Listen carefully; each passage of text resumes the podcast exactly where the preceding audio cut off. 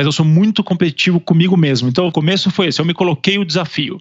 Então, a, partir do momento que eu deu certo, eu falei, puta, esse negócio de só competir comigo mesmo, eu gosto disso. É legal.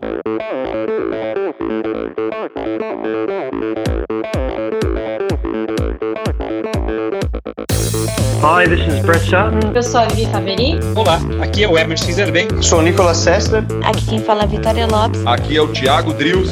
E, esse, esse é o Endorfina Podcast. Podcast. Good luck to all this season.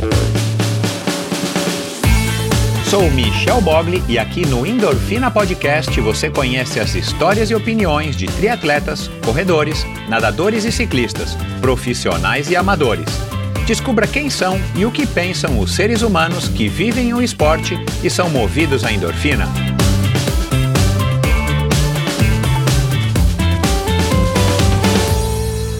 Olá, seja bem-vindo a mais um episódio do Endorfina Podcast. Para você que está ouvindo esse episódio hoje, quinta-feira, o dia que ele foi ao ar, é o segundo episódio da semana. Na segunda-feira foi o episódio, foi ao ar o episódio com a Rosita Belink, um episódio muito bacana. Se você não ouviu, vai lá e ouça. É um episódio, enfim, com uma moça muito ligada à natureza, super versátil, com experiências de vida de, de, de cair o queixo. Então foi um outro episódio muito interessante nessa, nesse meu propósito de estar tá saindo um pouco do lugar comum e estar tá experimentando trazer para vocês histórias e pontos de vistas é, completamente diferentes do, da grande maioria ou do habitual aqui do, dos meus convidados, né? Dessa linha que eu, que eu escolhi seguir. Então vai lá e ouça Rosita Belink, um episódio muito bacana com a tricampeã brasileira de escalada, isso lá nos idos do, de 1900 e, e, e, lá vai bolinha, 1990, perdão, 1990 alguma coisinha, eu não me recordo aqui agora, mas foi um episódio muito legal. E no episódio de hoje a gente volta a um tema comum, mas não menos interessante, um tema, aliás, super interessante, e essa história uma história também bacana, uma história legal para a gente prestar atenção, que é do brasileiro Samir Rossolen, que é um, um, um que foi né, um, um, executivo aí de uma grande de, de multinacionais e ele acabou caindo é, no, em Santiago do Chile para ficar ali alguns anos. Ele acabou prolongando essa estadia de tanto que ele e a família dele gostaram da experiência e de repente ele se viu tomado aí por uma força maior e resolveu largar tudo, jogar tudo para o alto para experimentar uma vida completamente diferente. E nesse meio tempo, ele quase não teve tempo de curtir um, um pouquinho aí do sabático, né, desse tempo ocioso. Ele acabou recebendo uma proposta para ser dono, sócio, co-sócio é, do. Co-sócio acho que não existe, né? Ele é um dos sócios do Patagon Man, que é uma prova de Extreme Triathlon, é, triathlon que acontece na Patagônia, né, pelo nome Patagon Man. Cara, que é uma prova espetacular. Se você já viu os vídeos deles no, no YouTube ou no próprio site deles, vai lá e dá uma olhadinha antes de ouvir esse episódio, porque você vai ter uma noção é, do, do, da beleza, enfim, da, da característica dessa prova. Eles agora também que tem um, podcast, já fiz uma publicação, então se você quer ouvir um podcast com as histórias de quem faz é, quem participou né, do Patagon Man e continua participando, After the Bell, você acha esse link para esse podcast no post desse episódio aqui, lá no meu site, endorfinabr.com, ou no seu agregador de podcast preferido, o, o podcast, o iTunes, perdão, o Apple, perdão, não é mais iTunes, o Apple Podcasts, Spotify, Google Podcasts, enfim. Você acha aí o After the Bell, que é um podcast super bem elaborado, enfim, que o Samir apresenta em três línguas, é muito legal. Ora ele conversa em inglês, ora em castelhano e ora em português. Então, vá lá e ouça um podcast bem bacana, que aliás está com novos episódios agora semanais, então dá uma ouvidinha lá. E foi um bate-papo muito legal, onde a gente conversou, claro, sobre é, o processo né, dele de estar tá, de tá, é, resolvendo, né, dar esse passo é, na minha opinião, um passo adiante na vida dele, né, de estar tá largando a vida do mundo corporativo e saindo dessa, dessa montanha russa que a gente acaba às vezes caindo sem prestar atenção. E ele resolveu então é, se tornar um organizador de evento esportivo é, e um importador também, a gente vai falar um pouquinho disso. Então ele vai falar como é que foi esse processo, como é que foi a, a ligação dele com o esporte. É, ele até cita um pouco aqui o, o, o Tiago Vinhal, né, no episódio dele aí a, a respeito aí de, de, um ensinamento. A descoberta da corrida, né, que claro, veio depois de ele se enxergar com uma barriguinha ali, uma, uma pochetezinha ali na, na altura do abdômen que ele... Né, é, enfim, não reconhecia como sendo dele, mas claro que era, então ele resolveu começar a correr. É, a importância do, do grupo, né? Ele também tem uma ligação aí, é, enfim, uma ligação é, bacana aí com o grupo Força Livre, sobre rotina, a oportunidade, né, que se colocou à frente dele do Patagon Man, que eu acredito que só tem oportunidade quem busca, né, e quem está aí é, é, antenado. É, os objetivos dele para o Patagon Man, claro que falamos bastante do Patagon Man, então também é uma oportunidade aqui de você conhecer através do organizador e um dos donos é, o que, que é a prova, qual é o propósito, enfim, né? Então é, um, é uma prova fantástica. Essa, se eu, se eu voltasse a correr, ou se eu voltar a correr, é uma prova que com certeza vai estar tá aí na minha lista de, de, de missões a serem cumpridas. Enfim, um bate-papo muito legal.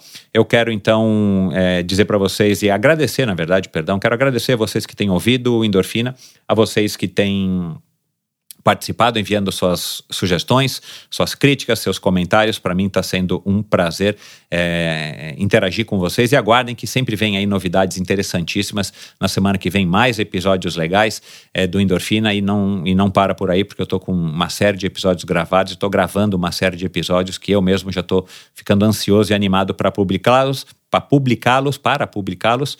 Mas antes eu quero, claro, como sempre, agradecer aos patrocinadores do Endorfina, que nesses três anos vem me ajudado, né? Sem os patrocinadores, eu já disse isso, eu não teria chegado até aqui, ao terceiro ano já passado do Endorfina. Então, eu quero agradecer às empresas que apoiaram o Endorfina, as que continuam e as que por acaso já passaram por aqui e que eventualmente vão voltar. Claro que as portas estão sempre abertas. A começar então pela Bovem Energia.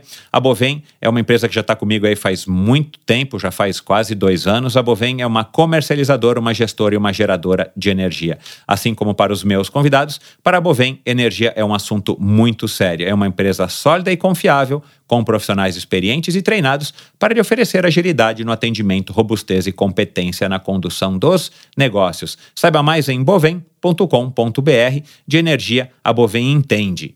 E eu quero agradecer também a Black Tiger Studio, novo patrocinador do Endorfina Podcast. É um estúdio de design que acredita que cada ser humano é único. Por isso, a Black Tiger Studio utiliza o poder da arte e do design para desenvolver projetos de customização que permitem expressar a sua personalidade em quadros de bicicleta, sapatilhas, capacetes e, claro, também bolsas, sapatos, pranchas de surf tênis e o que mais você sonhar. Dá uma faladinha lá com a Mayra, dá uma faladinha com o Décio e eles vão transformar em realidade o seu sonho de estar tá personalizando algum item, algum produto aí que você use no seu esporte ou no seu dia a dia, ou um presente que você queira dar em uma data especial para alguém. Aliás, é uma ótima dica, né? Se você quiser surpreender alguém uma pessoa estimada aí da sua família, um companheiro, uma companheira, um, um filho, um pai, uma mãe, enfim, uma filha, é, dá uma olhada lá, Black Tiger, arroba blacktiger.studio no Instagram, você vai, vocês vão ter noção, uma mínima noção, porque se vocês não viram nada ao vivo, vocês não conseguem ter a noção exata do, da, da meticulosidade, da, da, da qualidade do, do trabalho, do design que faz o Décio, que é o artista, né, ao lado da, Ma, da Mayra, sua sócia, e a pessoa que põe para frente é Black Tiger Studio. Então, é, se você não viu o trabalho deles ao vivo, que você pode observar aí, em, por exemplo, é, é, quem que pode, quem que eu posso lembrar aqui? É claro, a Gisele da Lulu Five, que já passou por aqui, a Gisele Gasparotto, né? Ela é cliente. É o meu amigo Jorge Alberto também, lá do Clube Pinheiros. Enfim, uma série de clientes eles têm é, provavelmente algum amigo seu aí também já é cliente dele, dá uma checada aí deles.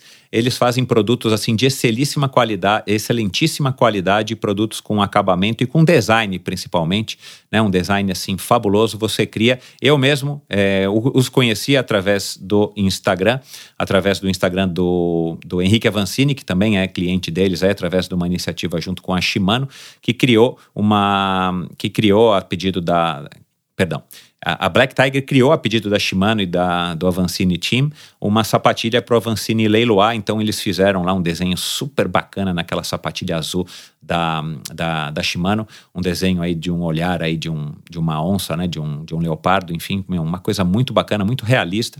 E é isso que a Black Tiger Studio faz. Eu mesmo fui atrás deles e em breve, muito em breve, vocês vão ver o que, que eles estão preparando para mim. Eles já deram aí uma, uma...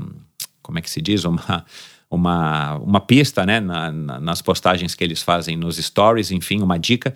Então, em breve eu vou ter novidades e vou postar aqui no meu Instagram o, o que eles estão, que eles prepararam para mim, uma sapatilha, um capacete. E eu adoro isso. Eu, eu apreciava muito esse tipo de trabalho é, nas contas do Instagram das empresas lá de fora. E depois, de repente, eu me deparo aqui a um quilômetro e meio da minha casa, eles têm um, um estúdiozinho e, e, e, eu não sabia, enfim, foi uma grata surpresa e eu estou aqui super ansioso para poder testar, é, para poder colocar em, em uso a hora que a gente estiver com a quarentena liberada, uma sapatilha, um capacete que eles estão desenvolvendo especialmente para mim. Então dá uma olhada lá, entra a blacktiger.studio no Instagram para vocês conhecerem um pouquinho mais do trabalho da, desse estúdio que faz personalização de qualquer coisa, praticamente de qualquer coisa, sem alterar a qualidade, né, sem alterar é, as características de, de, de de uso do seu produto, né, de funcionalidade do seu produto, muito menos as qualidades técnicas e as características de segurança, como por exemplo de um capacete, né, ou mesmo de uma sapatilha. Então eles só fazem a personalização, só fazem um envelopamento através aí de produtos de, de, de matérias-primas importadas, enfim, você conversa com o Décio, né, você vai bater um bate-papo com ele, bater um bate-papo é boa, né? Eu tenho falado isso algumas vezes. Você vai bater um papo com o Décio, ele vai te explicar exatamente como é que ele faz esse processo e você vai dizer para ele o que, que você gostaria, é, qual é, a, enfim, o teu estilo e ele vai transformar essa sua ideia na tua cabeça, esse seu sonho em realidade aí na, nesse produto que você vai personalizar. Então dá uma olhada lá. Agra agradeço aí, então a Mayra e ao, e ao Décio por apoiarem a iniciativa do Endorfina podcast. Quero agradecer também ao pessoal da Supacas, claro, como sempre o Paulo e a Kathleen investindo no Endorfina Podcast, acreditando no Endorfina Podcast. É, e a Supacas é uma marca de acessórios de ciclismo coloridos e casuais que trouxe para o mercado do ciclismo um pouquinho mais de, de alegria, vamos dizer assim, um pouquinho mais de, de, de casualidade, acho que é a melhor palavra que tem é, para caracterizar o trabalho da Supacas, que faz luvas, meias, fitas de guidão, né, que é, são o carro-chefe deles, Peter Saga na prova, o Christoph Saucer aprova as fitas de guidão e as manoplas de mountain bike, eles fazem selim. Eles têm uma bomba, uma bomba de pé fabulosa. Eu comprei aqui a minha, uma bomba, meu, parece uma peça de arte aí num, num padrão de cor chamado Oil Slick, que aliás eles fazem tampas de guidão nesse padrão, eles fazem luvas nesse padrão, um padrão que na luva é, e nas meias ele acaba sendo re, é, refletivo também, é, reflete, né? Um, como é que é o nome? Luminescente. Enfim, meu, um produto muito legal, vale a pena você conhecer se você não conhece, ultracicle.com.br é o site deles, da importadora do Paulo e da Kathleen, que vende os produtos da Supacasa e onde você encontra também a lista de todos os, os as melhores bike shops do mercado do Brasil que revendem os produtos da Supacasa. E para você que é ouvinte, Frete gratuito, você que é ouvinte do Endorfina, claro. Frete gratuito para compras a partir de 100 reais, exclusivamente no site ultracicle.com.br. Basta você usar a palavra endorfina no campo do cupom de desconto antes de finalizar a sua compra. E se você mora então em território brasileiro, você vai receber esse produto que você comprar, ou os produtos, aproveite, né, para presentear alguém aí também. Você vai receber esses produtos gratuitamente na porta da sua casa, na conveniência e do seu lar. Então aproveite essa oferta por tempo limitado e lembrando que o Endorfina apoia a iniciativa do Mosqueteiros do Esporte, um site de patrocínio coletivo de atletas. Incentive um jovem atleta profissional e receba descontos em diversas lojas e prestadores de serviço. Seja a diferença na carreira de um jovem talento é, investindo a partir de 25 reais por mês. Pessoal, 25 reais por mês não é quase nada se você tem condição. Eu sei que não é todo mundo que tem condição, mas se você tem condição, apoie, porque você vai estar tá fazendo um bem enorme para o esporte nacional e quem sabe você ainda vai estar tá fomentando a carreira de um jovem é, medalhista brasileiro, olímpico, mundial, quem sabe, é, ou até um cara que vai aí vencer um dia o Patagon Man, que é o, o motivo aí do meu episódio, do meu bate-papo hoje aqui com Samir Rossolen. Vai lá, mosqueteirosdoesporte.com.br na na internet, né, o site, perdão, ou arroba Mosqueteiros do Esporte no Instagram, arroba Mosqueteiros do Esporte no Facebook. Passe a segui-los e acompanhe aí o trabalho bacana que o Marcelo Sintra está fazendo. Então agora vamos lá para mais um bate-papo legal agora com Samir Rossolen. Minha conversa de hoje é com mais um executivo que, a exemplo de muitos dos seus pares, se encontrava em rota de colisão. Focado numa rotina maluca, chegou aos 120 quilos. Quando foi transferido para o Rio de Janeiro, conheceu a corrida, que viria a ser o ponto transformador da sua vida. Aos poucos foi pegando gosto pela modalidade e percebendo todas as suas mudanças positivas. Correu maratonas e estreou no triatlon. Em 2014, participou do seu único Ironman até agora, em Florianópolis. Em paralelo, veio mais uma transferência a trabalho, agora para Santiago, no Chile. Isso foi o gatilho para outra guinada radical em sua vida. Depois de alguns anos na capital chilena, resolveu pedir demissão para dar um tempo, reagrupar e pensar no futuro. Mal teve tempo de curtir o momento em off quando veio a oportunidade de voltar para o mercado, porém, agora trabalhando com sua paixão, o triatlon. Os detalhes dessa história inspiradora conheceremos agora.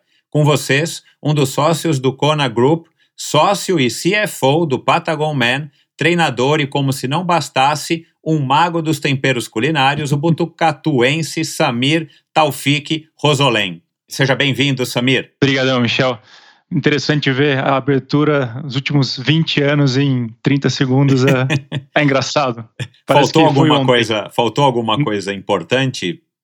Não, acho que não faltou, não. Um, um marco, assim, alguma coisa? Tirando o, que, o nascimento o que, dos filhos e casamento é, e tudo mais? É, acho que as duas grandes mudanças que impactaram na minha vida estavam aí. Então, a, a, primeira que foi quando eu acabei indo para o Rio e depois quando eu vim aqui para Santiago. Então, acho que de importante e de relevante, acho que você resumiu super bem. Que bom. Cara, a gente está gravando esse episódio aqui em março ainda. Ele deve ir ao ar em maio. Como é que você está lidando aí com esse confinamento do ponto de vista pessoal? Você está tranquilo? Não vamos pensar no, no que vai acontecer com o Patagon Man, nem, Perfeito. Né? Mas assim, como é que você está lidando com esse momento super novo e, enfim, estranho, ruim, esquisito, sei lá, com vários adjetivos é, que a gente está sendo obrigado a passar? Michel, aqui eh, nos últimos quatro anos eu já vinha trabalhando de casa mesmo antes de sair do mundo corporativo, eu já estava numa posição regional, então eu não respondia mais pro mercado, pelo mercado do Chile, então não tinha mais por que eu ir para o escritório, eu já trabalhava de casa. Então, no âmbito profissional, impactou bastante pouco porque eu já vinha trabalhando, fazendo home office, super acostumado com isso. O que muda um pouco é que as outras partes com que eu trabalho não estavam tão acostumadas. Então, órgãos públicos, fornecedores, meus próprios atletas, apesar do meu método de treino ser totalmente remoto, eles estão numa rotina completamente diferente. Então, aí impactou um pouco. Mas, pessoalmente, a gente já está aqui há três semanas confinados. E as últimas duas foram bem duras. As últimas duas, o governo baixou um confinamento em alguns bairros de Santiago e um confinamento 100%. Então a gente só podia sair 30 minutos por dia para passear o cachorro e duas vezes por semana para comprar comida. E tudo tendo que entrar num site da polícia e fazer uma autorização, falar de onde que eu ia, para onde que eu ia e só fazer esse trajeto. E eles estavam fiscalizando na rua, tudo. Então, as últimas duas semanas foram mais pesadas. E é engraçado porque é, provavelmente eu não sairia muito de casa nessas duas semanas, mas só o fato de não poder sair vai dando uma agonia. Então, a primeira semana passou bem, na pois segunda é, já deu um, um baixo. Eu queria poder sair. Eu não ia sair. Eu sou super caseiro, eu não ia sair, mas eu queria poder sair. E a grande mudança foi final de semana, que a gente, ao longo dos. Ah, eu e minha mulher já estamos aqui há seis anos, então a gente tem uma comunidade de amigos bastante ativa, é, e principalmente nos finais de semana. Então a gente não sai mais de casa, esse vai ser agora o quarto final de semana que a gente não faz absolutamente nada com amigos. Então acho que esse foi o grande impacto estamos cozinhando muito mais em casa, tá tendo que ser muito mais criativo, porque cansa comer sempre a mesma coisa. Então, eu tenho que. Essa parte que você falou dos temperos, eu estou tendo que exercitar ao máximo aí minha criatividade e habilidade, né? aprendendo um monte. Altos e baixos, acho que essa seria a definição. Eu achei que quando começou ia ser, puta, tranquilo, eu sempre trabalho de casa, adoro ficar em casa mas tive uns baixos aí na semana passada que acho que é normal de não ter a possibilidade de escolha. Acho que esse é o mais pesado. Uhum. Mas é, tá certo, eu concordo com o movimento. Eu acho que tem que ser. É o único jeito de, de frear a disseminação do vírus, e os números aqui do Chile mostram isso. Os casos vêm crescendo, mas uma velocidade não tão grande quanto outros países, e o número de mortes está tá muito baixo. Então, eles estão testando muita gente e mantendo uh, em casa quem deve estar. Tá. E aos poucos eles vão liberando. Então, agora, a partir de segunda-feira, em, em, alguns bairros mudam, eles, eles afrouxam um pouco essa, essa quarentena. Então vai ser só durante a noite, das 10 da noite às 5 da manhã. E o meu bairro está incluído. Então eu vou poder sair, mas eles estão falando, ó, podem sair, mas não saiam se não for estritamente necessário. O que com certeza então vai dar um alívio para você. Não sair, mas saber que você pode. Se eu quiser, eu posso, exatamente. Provavelmente eu não vou sair, mas eu posso. Então, é, tem, tem uma luz no fim do túnel, uma primeira de, luz. Deixa eu te perguntar uma coisa.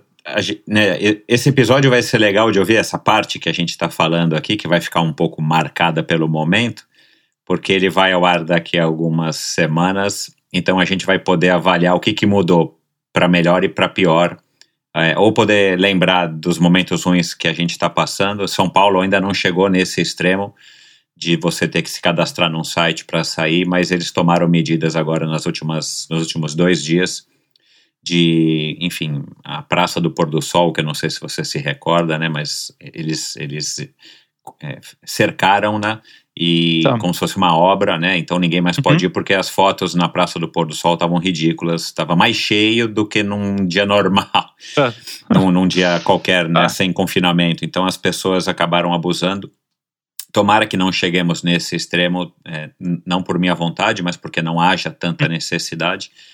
Mas vamos ver daqui a algumas semanas, quando esse episódio for ao ar, vai ser interessante de ouvir. Agora, para já entrar no nosso assunto, o que, que você acha? Porque muito tem se falado exatamente nesse momento, e, e as lives no, no Instagram proliferaram abordando também esse assunto, que de, to, de enfim, de todos os segmentos, não só no, no esportivo, falando né, que as pessoas não estão conseguindo lidar com o confinamento de uma maneira muito boa, o que é no- de uma maneira, vamos dizer assim, tranquila, o que é normal, não é nenhuma crítica, porque nunca ninguém ficou confinado, a não ser quem passou muito tempo em prisão domiciliar é, ou preso de fato.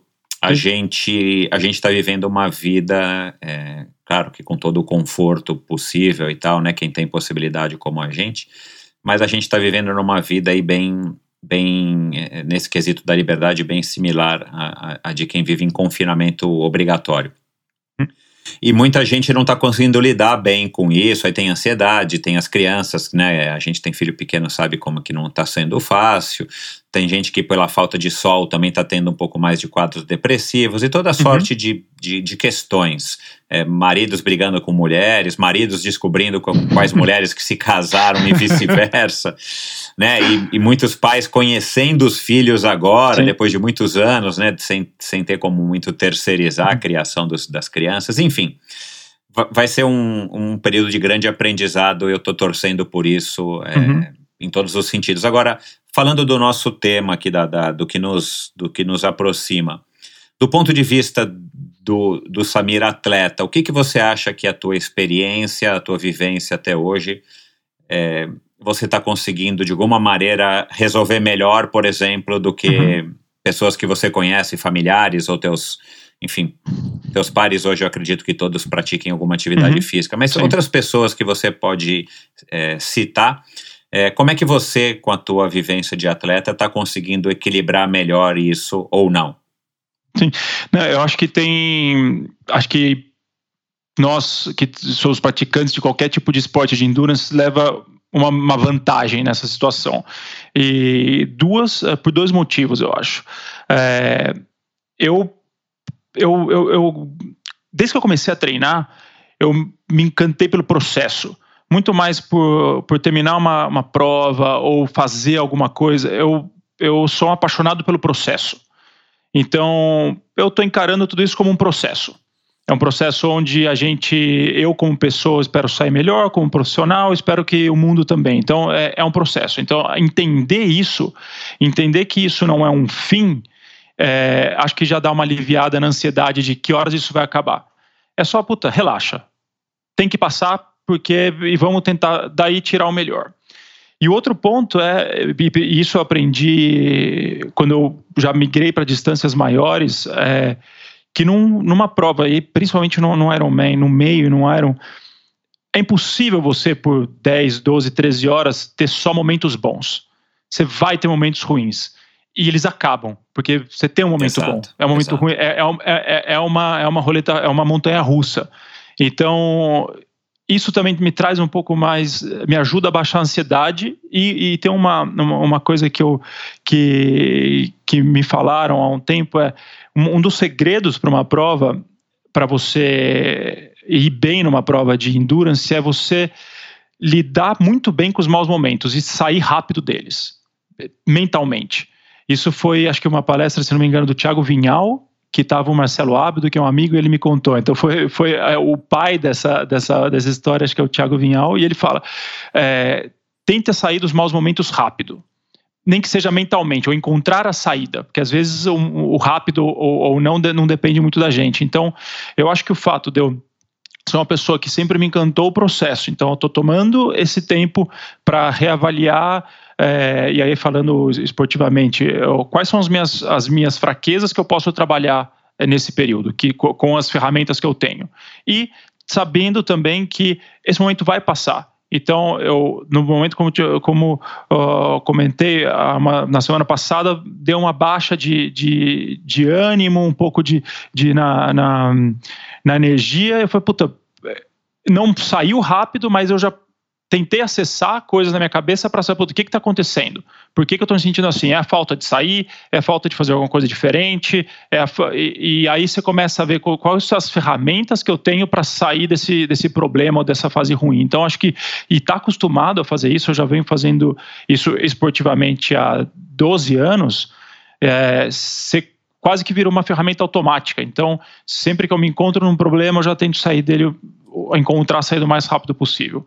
Parece bastante óbvio, mas se você não está acostumado, é, e esse é um exercício que você tem que fazer diariamente, é, acho que tem certas pessoas que vão ter mais problemas, vão se, vão se ver, em vez de se ver nesse confinamento como um lugar, um momento para para aprender alguma coisa ou para melhorar alguma coisa, vai se ver mais como se estivesse num, num labirinto e aí vai se, vai se ver sem saída e vai perder muito tempo, vai gastar muito tempo só no desespero de não ter a saída ou de, ou de se importar com a saída. Acho uhum. que acho que é, é, esse é o lance. Eu não estou me preocupando, eu não estou me pessoalmente, óbvio que eu estou preocupado para saber quando vai acabar, mas pessoalmente isso não me gera ansiedade. Não saber quando acaba, uhum. eu, não me está gerando ansiedade por ser acostumado com um processo. Acho que é, acho que é por aí. Legal. Até porque quem disser que que sabe quando vai acabar está mentindo, né? A gente não sabe. Exatamente, e exatamente. Isso vai depender muito do que vai acontecer daqui até o dia que for acabar, né? E não dá para dizer que se na Itália está acabando ou na China acabou, ou sei lá, não quer dizer que aqui ou aí em Santiago isso vai se repetir, né? Tudo depende de como que as coisas vão acontecer até esse dia, né? E é realmente nunca a frase dia a dia fez tanto sentido, né? A gente ouvia muito, ouve isso muito num, uhum. em, em, provas de etapa, né? Principalmente no ciclismo, né? Cê, os entrevistadores chegam lá para o cara que está ganhando, e aí, como é que tá? Não, hoje foi hoje, amanhã vai ser um outro dia, né? E só Sim. termina quando acaba. Esse ditado também nunca é. fez tanto sentido, né? Exatamente, exatamente. E, e o fim não está absoluta, tá absolutamente fora do nosso controle. Então, tem, tem alguma coisa que eu posso fazer? Não. Então, não vou me preocupar. Não é, não é um problema meu quando vai acabar. Exato. Agora, o que, que eu posso fazer para que isso seja mais curto acabar? Puta, eu posso ficar em casa, Exato. eu posso fazer a nossa parte. Fazer a nossa, então, é, é, o que eu, é controlar o que eu posso controlar. Isso. E o que eu não controlo, eu não me preocupo. É, é, um, pouco, é um pouco por aí. É. Já houve aí algumas, duas psicólogas que passaram pelo endorfina, primeiro a Vanessa Figueiredo Protásio e, e depois a Carla de Pierro, que exatamente falaram isso. Assim, a gente não deve gastar energia com o que a gente não controla do ponto de uhum. vista do ponto de vista de dispêndio de energia psicológica, de estresse. Essa é uma maneira eficiente da gente passar pelos problemas. Vamos concentrar no que, que a gente controla e no que, que a gente pode fazer. E, aliás, Exato. isso é uma, é uma bela metáfora dentro das competições. Né? Não adianta você é, achar que você vai ganhar ou que você vai perder, ou você se negativar se o fulano está chegando na tua frente ou está te ultrapassando, ou se ele vai ficar atrás de você. Você não controla o que ele está fazendo, você controla o que você vai fazer, né? Exato, exato. É, mas, bom, vamos lá. É, cara, infância em Botucatu, né? Uma cidadezinha que agora está entrando no mapa dos esportes já faz algum tempo por conta do Mário Roma, né? Com várias provas acontecendo lá e tal, a sede do Brasil Ride e tudo mais. Como é que foi tua infância há 40 e poucos anos atrás? Lá em Botucatu, aquela infância de rua, de, de, de, de brincar de pega-pega, de bicicleta o dia inteiro na rua, ou já não era tão tranquilo assim? Não, era tranquilo. Bom, du- duas correções. Não é não é uma cidadezinha, é uma metrópole do Exato, interior. é, perdão, Botucatu, é, né? perdão, uma- tá certo, é, foi mal, desculpe. É uma. Tem, um, acho que quase 100 mil habitantes já. É, É uma tá certo, é, tá certo, é. E, e- e- não, mas foi é, brincadeira. É, puto, foi uma infância total de interior, total de interior. É, eu por muito tempo, da- o tempo todo que eu eu morei, eu nasci e vi- vivi em Botucatu até os 17, 18 anos. Todo esse tempo eu morei numa casa que era na frente de uma praça. Delícia. É, não podia ser mais interior. Era, tinha a igreja da praça e na esquina tinha o clube, que era a Associação Atlética Botucatuense, que desde que eu nasci eu era sócio. Então a minha, a minha vida se baseava em ir para a escola, voltar para casa, almoçar, quando eu, já estava de manhã, ia para rua. Era praça, era clube. Eh, eu tive muitas fases eh, de. Eu, nunca fui um, um, um apaixonado por nenhum esporte. Eh, então eu sempre estava meio que na, na moda. O que estava na moda eu gostava. É, porque, porque eu não era bom em nada, então eu não, não me dedicava muito para algumas coisas. Eu tinha os esportes básicos que, meu, que meus pais me colocavam, e, me- e acho que é, agradeço imensamente, porque ajudou a formar um pouco, muito do que, do que eu sou hoje, que foi a princípio judô, e depois natação. Natação por muito tempo e sempre obrigado. Eu só eu passei a, na- a deixar de nadar por obrigação quando eu voltei para o triatlo. É, então, tirando esses dois esportes que eram meio que eu tinha que fazer, não tinha opção, era a bicicleta, que era o meu, meu meio de locomoção ah, na cidade, para ir para casa de amigo, para ir para depois um pouco mais velho para ir para a escola. E aí tive minha fase de skate, tive minha fase de vôlei, tive minha fase de tênis, tive minha fase de basquete. é, e sempre assim, quando eu vivi, entrava numa fase, entrava com tudo no basquete. Eu vou ser jogador de basquete. É, que- Só que eu- é eu era ruim típico de criança, de adolescente, né? Típico. Então eu começava a assistir, e foi de basquete justamente foi quando o, o- o Chicago Bulls do Phil Jackson estava explodindo, o Jordan Uau, também. Então, é. puta, eu passava acho que na Bandeirantes, um jogo Isso, por é. mês, uma coisa assim. E eu assistia, aí ficava tentando imitar. Então, era por um ano, basquete era a minha vida. Depois passe- eu passava, eu, eu, eu era baixo, hoje eu sou alto, mas na época eu era baixo, eu sempre fui mais baixo da turma por muito tempo. Então eu não tinha a menor aspiração, menor capacidade de, de, de ter sucesso no basquete. Depois passei pelo skate, quando os X Games começaram a, Uhum. aparecer, comecei a ter um pouco mais acesso à internet e começamos a ver. E, enfim, ia mudando. E acho que isso era muito legal porque, é, por ser uma cidade pequena, é, ou apesar de ser uma cidade pequena, tinha as tribos, né? Então tinha a galera do skate, tinha a galera do basquete, tinha- e, tem uma, e, e nem todo mundo ficava flutuando co- como eu fazia. É, então acho que o fato de eu ser ruim em todos os esportes me ajudou a ter uma, uma formação de amizades muito ampla. Uhum. Porque como eu ia mudando, de, eu, eu nunca era selecionado para nada. Então, geralmente o que acontecia, eu comece, começava um basquete e eu treinava no Sesc. O Sesc selecionava a galerinha lá para ser do time do Sesc e eles seguiam por duas, três, quatro, cinco temporadas por ano. Eu nunca era selecionado porque eu era realmente ruim. Mas eu me divertia, então eh, eu ia para lá, ficava um ano, não dava em nada, mudava de esporte, e conhecia mais gente e ia aglutinando, sempre gente de, dessas outras turmas, a- a, minha, a minha formação. Então acho que isso, e, e, e puta, uma cidade super pequena, ah, na década de 80, 90, super segura também. Então dava, eu, eu tinha dois horários só que eu tinha que é, até eu ter 17 anos eu tinha que respeitar em casa. Eu tinha que estar em casa às 7 da noite, porque em casa desde que eu nasci, me coisa por gente, jantar é em família. Então, Ótimo. é, não acho que não teve dias que eu me lembro de não jantar é, nós quatro. Eu, sou, eu tenho uma irmã mais velha, meus pais, eu e minha irmã. E depois, às 11 da noite, em dia de semana. Que era, então, é, eu ia pra rua. Final de semana. às- de final de semana, exatamente. Então, eu vou- ia pra rua às 7, voltar, jantava e voltava pra rua e tinha que estar de volta em casa às 11 horas da noite. É, isso, obviamente, que quanto mais velho fui ficando, esse- esses horários, esse 11 da noite foi mudando, mas o das 7 nunca, e até hoje, quando eu volto para visitar meus pais, é sagrado é, a, a gente continuar jantando junto. E acho que isso é, fez com que a minha infância fosse muito bem vivida, mas muito bem vivida. Eu não tive, não tinha, por sorte e mais que por sorte, por trabalho dos meus pais, eh, eu não tinha, eu não tinha preocupação. Eh, a minha preocupação era estudar, porque sempre foi uma, uma exigência em casa da gente se dedicar ao que estava fazendo. Então, é, se eu estou estudando, eu tenho que estudar, tenho que ir bem. E... É a única coisa que você tem, entre aspas, obrigação, né, de fazer. Era. É, é, e, e, nem entre aspas, era a minha única obrigação mesmo. Então, uh, e depois o resto, conforme as coisas iam acontecendo, ia uh, tendo algumas mini exigências. Então, puta, se eu pedir uma bicicleta, ganhei uma bicicleta, uma mountain bike, eu lembro de aniversário. Puta, era uma bicicleta um pouquinho melhor, então tinha que usar, tinha que cuidar, tinha que tinha, eu ganhava responsabilidade, mas não ganhava preocupação. Uhum. Então, puta, eu lembro de dias que eu saía de final de semana com a bicicleta, uh, passava o dia inteirinho andando em Botucatu. Agora, é, graças ao Mário, está todo mundo conhecendo o que, que é a região de Botucatu para o mountain bike e é, e é incrível. É, eu, e esse era o quintal da minha casa. É, acho que eu tive muita sorte nesse sentido de ter uma infância no interior. Isso acho que é, é uma, é, é, é, uma possibilidade que uma pessoa que teve muitos amigos meus que foram que nasceram e foram criados em São Paulo tem, são realidades que eu que, que eles não tiveram. Uhum. Então foi, foi, foi muito bacana. Eu lembro da, da minha infância sempre com, com, com muita saudade, pouca saudade boa. Falei, puta, foi legal que eu vivi. Não deixei de fazer nada, fiz tudo que eu tinha vontade de fazer, num ambiente seguro. Tenho, carrego amizades até hoje dessa época.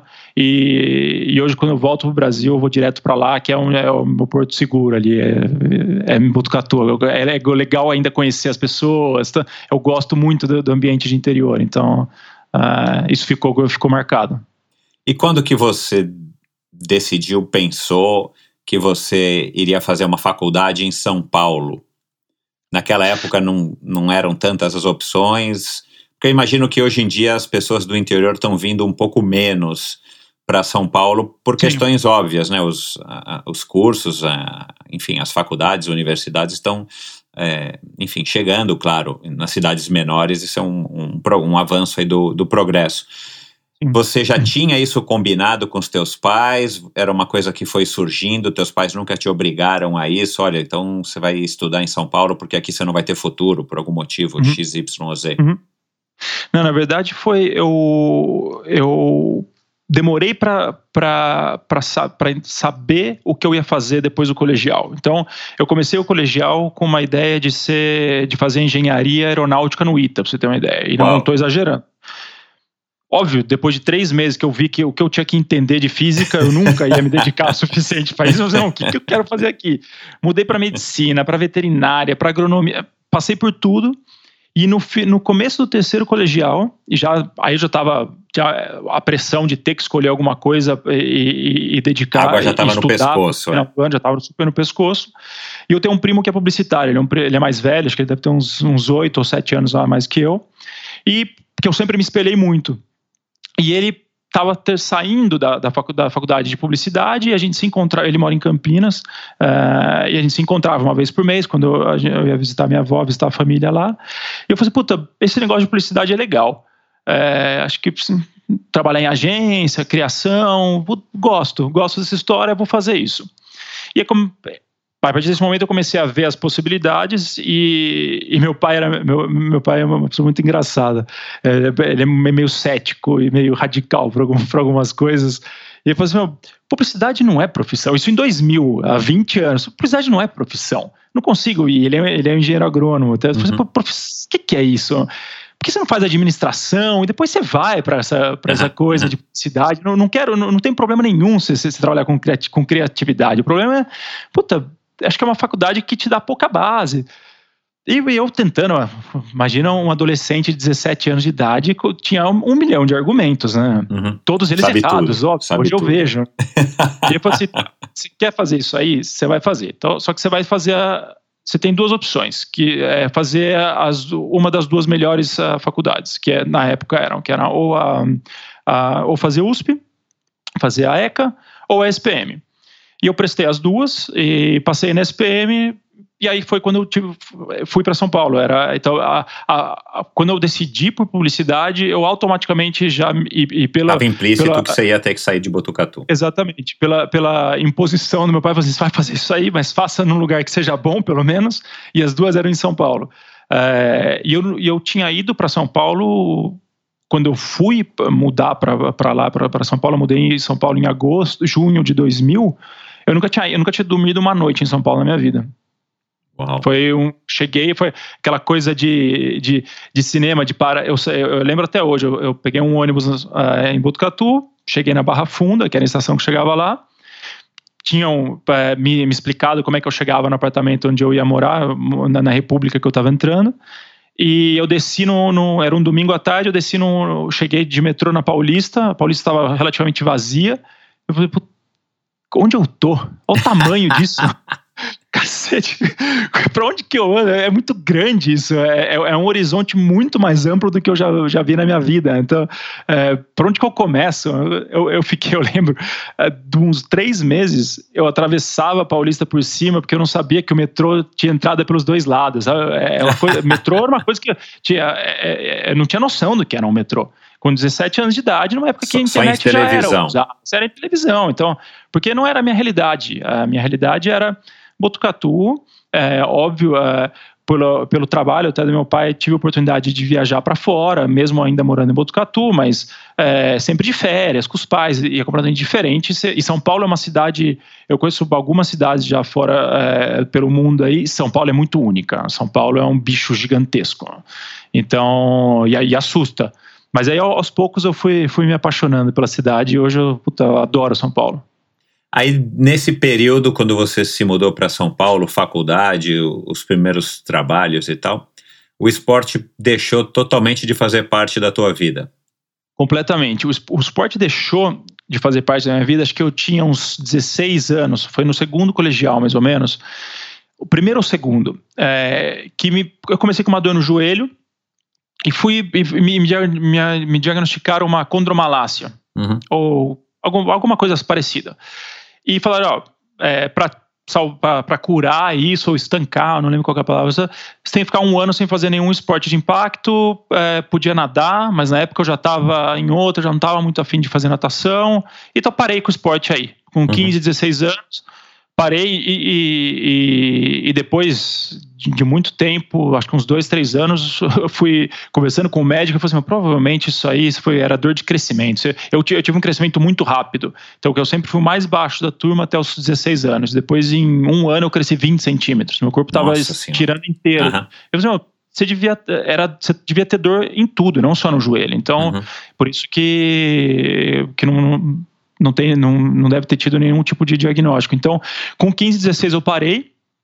Quando eu mudei para São Paulo, é, aí, puta, aí eu entrei numa vida completamente diferente, de morando em república, primeira vez morando sozinho, é, faculdade, é muita festa, é, é, é outro. Puta, minha vida foi para um lado completamente distinto do, do, do, do- do que eu tenho hoje Aham. e, e sem o menor interesse para esporte, menor interesse. Eu jogava futebol ali pela. Fizemos um, por um, um- acho que um ou dois, eh, dois semestres, o- a, a turma da sala fez um, um time de futebol, mas era uma desculpa para fazer churrasco depois. Exato. é. Então, por que, que a gente precisa fazer? A gente precisa jogar para ir pro churrasco, então vamos jogar. Então, fiz zero, zero, zero esporte. Assim, nem me, fazia o, o esporte que eu fazia, acho que era uma vez ao ano para ir, ir até a academia para renovar o plano. Então, eu renovava o plano, ia andando, era perto de casa, voltava, mas nunca. Não, per- perdi completamente o interesse. Era, era um mundo que eu não. fechado para mim. Então, não- o esporte não existia. Era assistir só. E aí, quando você, quando você se, se deu conta, você já estava com 120 quilos.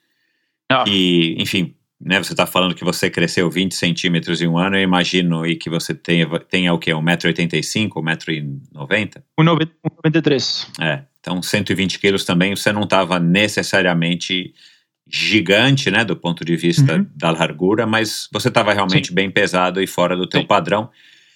E aí, quando você, enfim, já estava na Kimberly Clark e tal, você foi transferido para o Rio, e aí lá, por algum motivo, você descobriu a corrida. Conta como é que foi esse, esse momento, por que que só lá, sendo que em São Paulo as corridas de rua já estavam proliferando, né, Sim. já estava...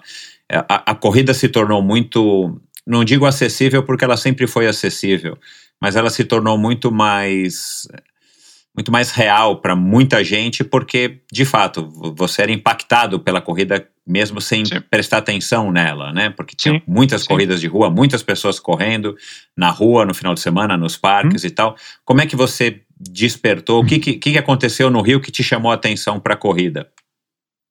Puta, eu descobri minha barriga, Michel. Um dia, verdade. Não, eu não descobri a corrida. A corrida foi, foi uma solução, porque eu, eu de novo, são, são tem alguns momentos da minha vida que eu tenho muito claro na, na minha memória. E um deles foi eu tava, eu trabalhava, é, trans, fui transferido para o Rio, estava saindo para uma reunião e fui tomei banho, estava colocando roupa e fui amarrar o sapato. E quando eu estava sentado na cama e quando eu fui abaixar, eu não consegui, a barriga não deixou chegar deixou. no pé. Eu tive que colocar a perna para o lado para amarrar o sapato. Eu falei assim, não, não, não. E como você fala, eu- como eu sou alto, eu não me via super gordo, obeso, não me via.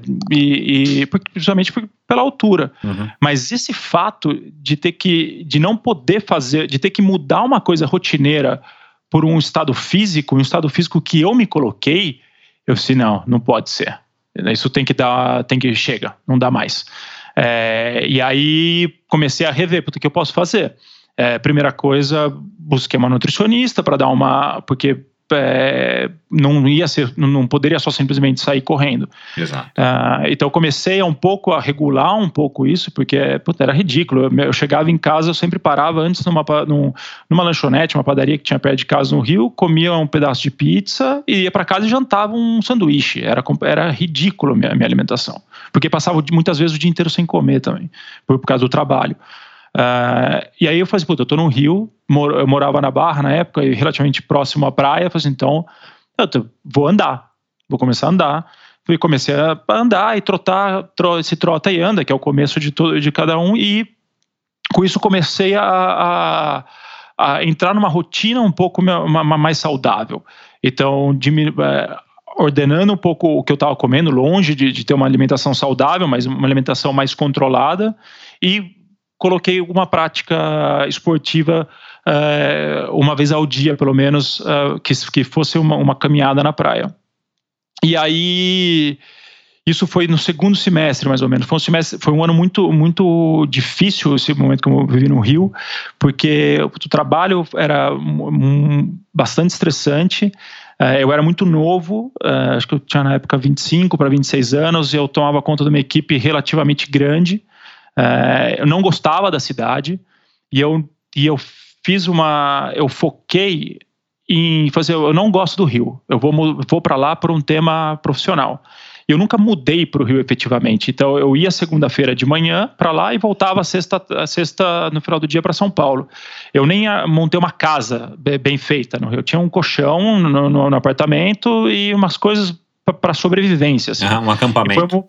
É um acampamento. E, foi, e acho que isso é um grande erro quando você, faz, fa- quando você muda para um lugar. Depois que eu mudei mais vezes na minha vida, quando você muda para um lugar, você tem que mudar de corpo e alma. É, porque, Porque a casa é vive. importantíssimo pra gente, né? A gente A talvez não é- perceba, é importantíssimo, cara. É, aí Por menos eu- tempo que você passe lá, né? é, ter um lugar que, onde você volta e você se identifica com ele, que ele é seu, é, é fundamental. É. O teu dia pode ter sido terrível, mas se você tem uma, uma casa para voltar, casa, é muito é. importante. Com uma cara de casa. Então, é, juntou tudo isso. Então, é, eu estava num, num momento mu- muito difícil da, da carreira.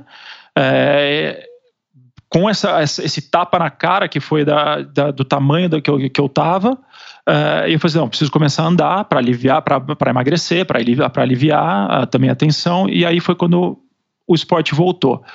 E quando eu voltei para São Paulo já em 2009, eh, eu já estava correndo um pouquinho e o puta, e obviamente com sobrepeso com- começou uma, uma, uma dor no, no joelho. Eu fui no, no, no ortopedista que já é muito amigo da minha família, que, que mora em São Paulo, o Dr. Clauber, e ele é maratonista, triatleta, já fez ultra, já fez um monte de loucura e começou a me contar de algumas coisas que ele tinha feito e falou assim, puta, começa a correr, vai para troca de tênis, que eu estava fazendo completamente errado, nem nem é questão de pisada, nada, era um tênis que não, era feito para correr. Falei, não, compra um tênis um pouco mais adequado e se inscreve numa assessoria aqui em São Paulo, agora que você está aqui, que acho que vai te ajudar. Porque você vai ter um direcionamento, você vai ter é, um- uma progressão de carga, e tudo isso vai ajudar a você ser mais.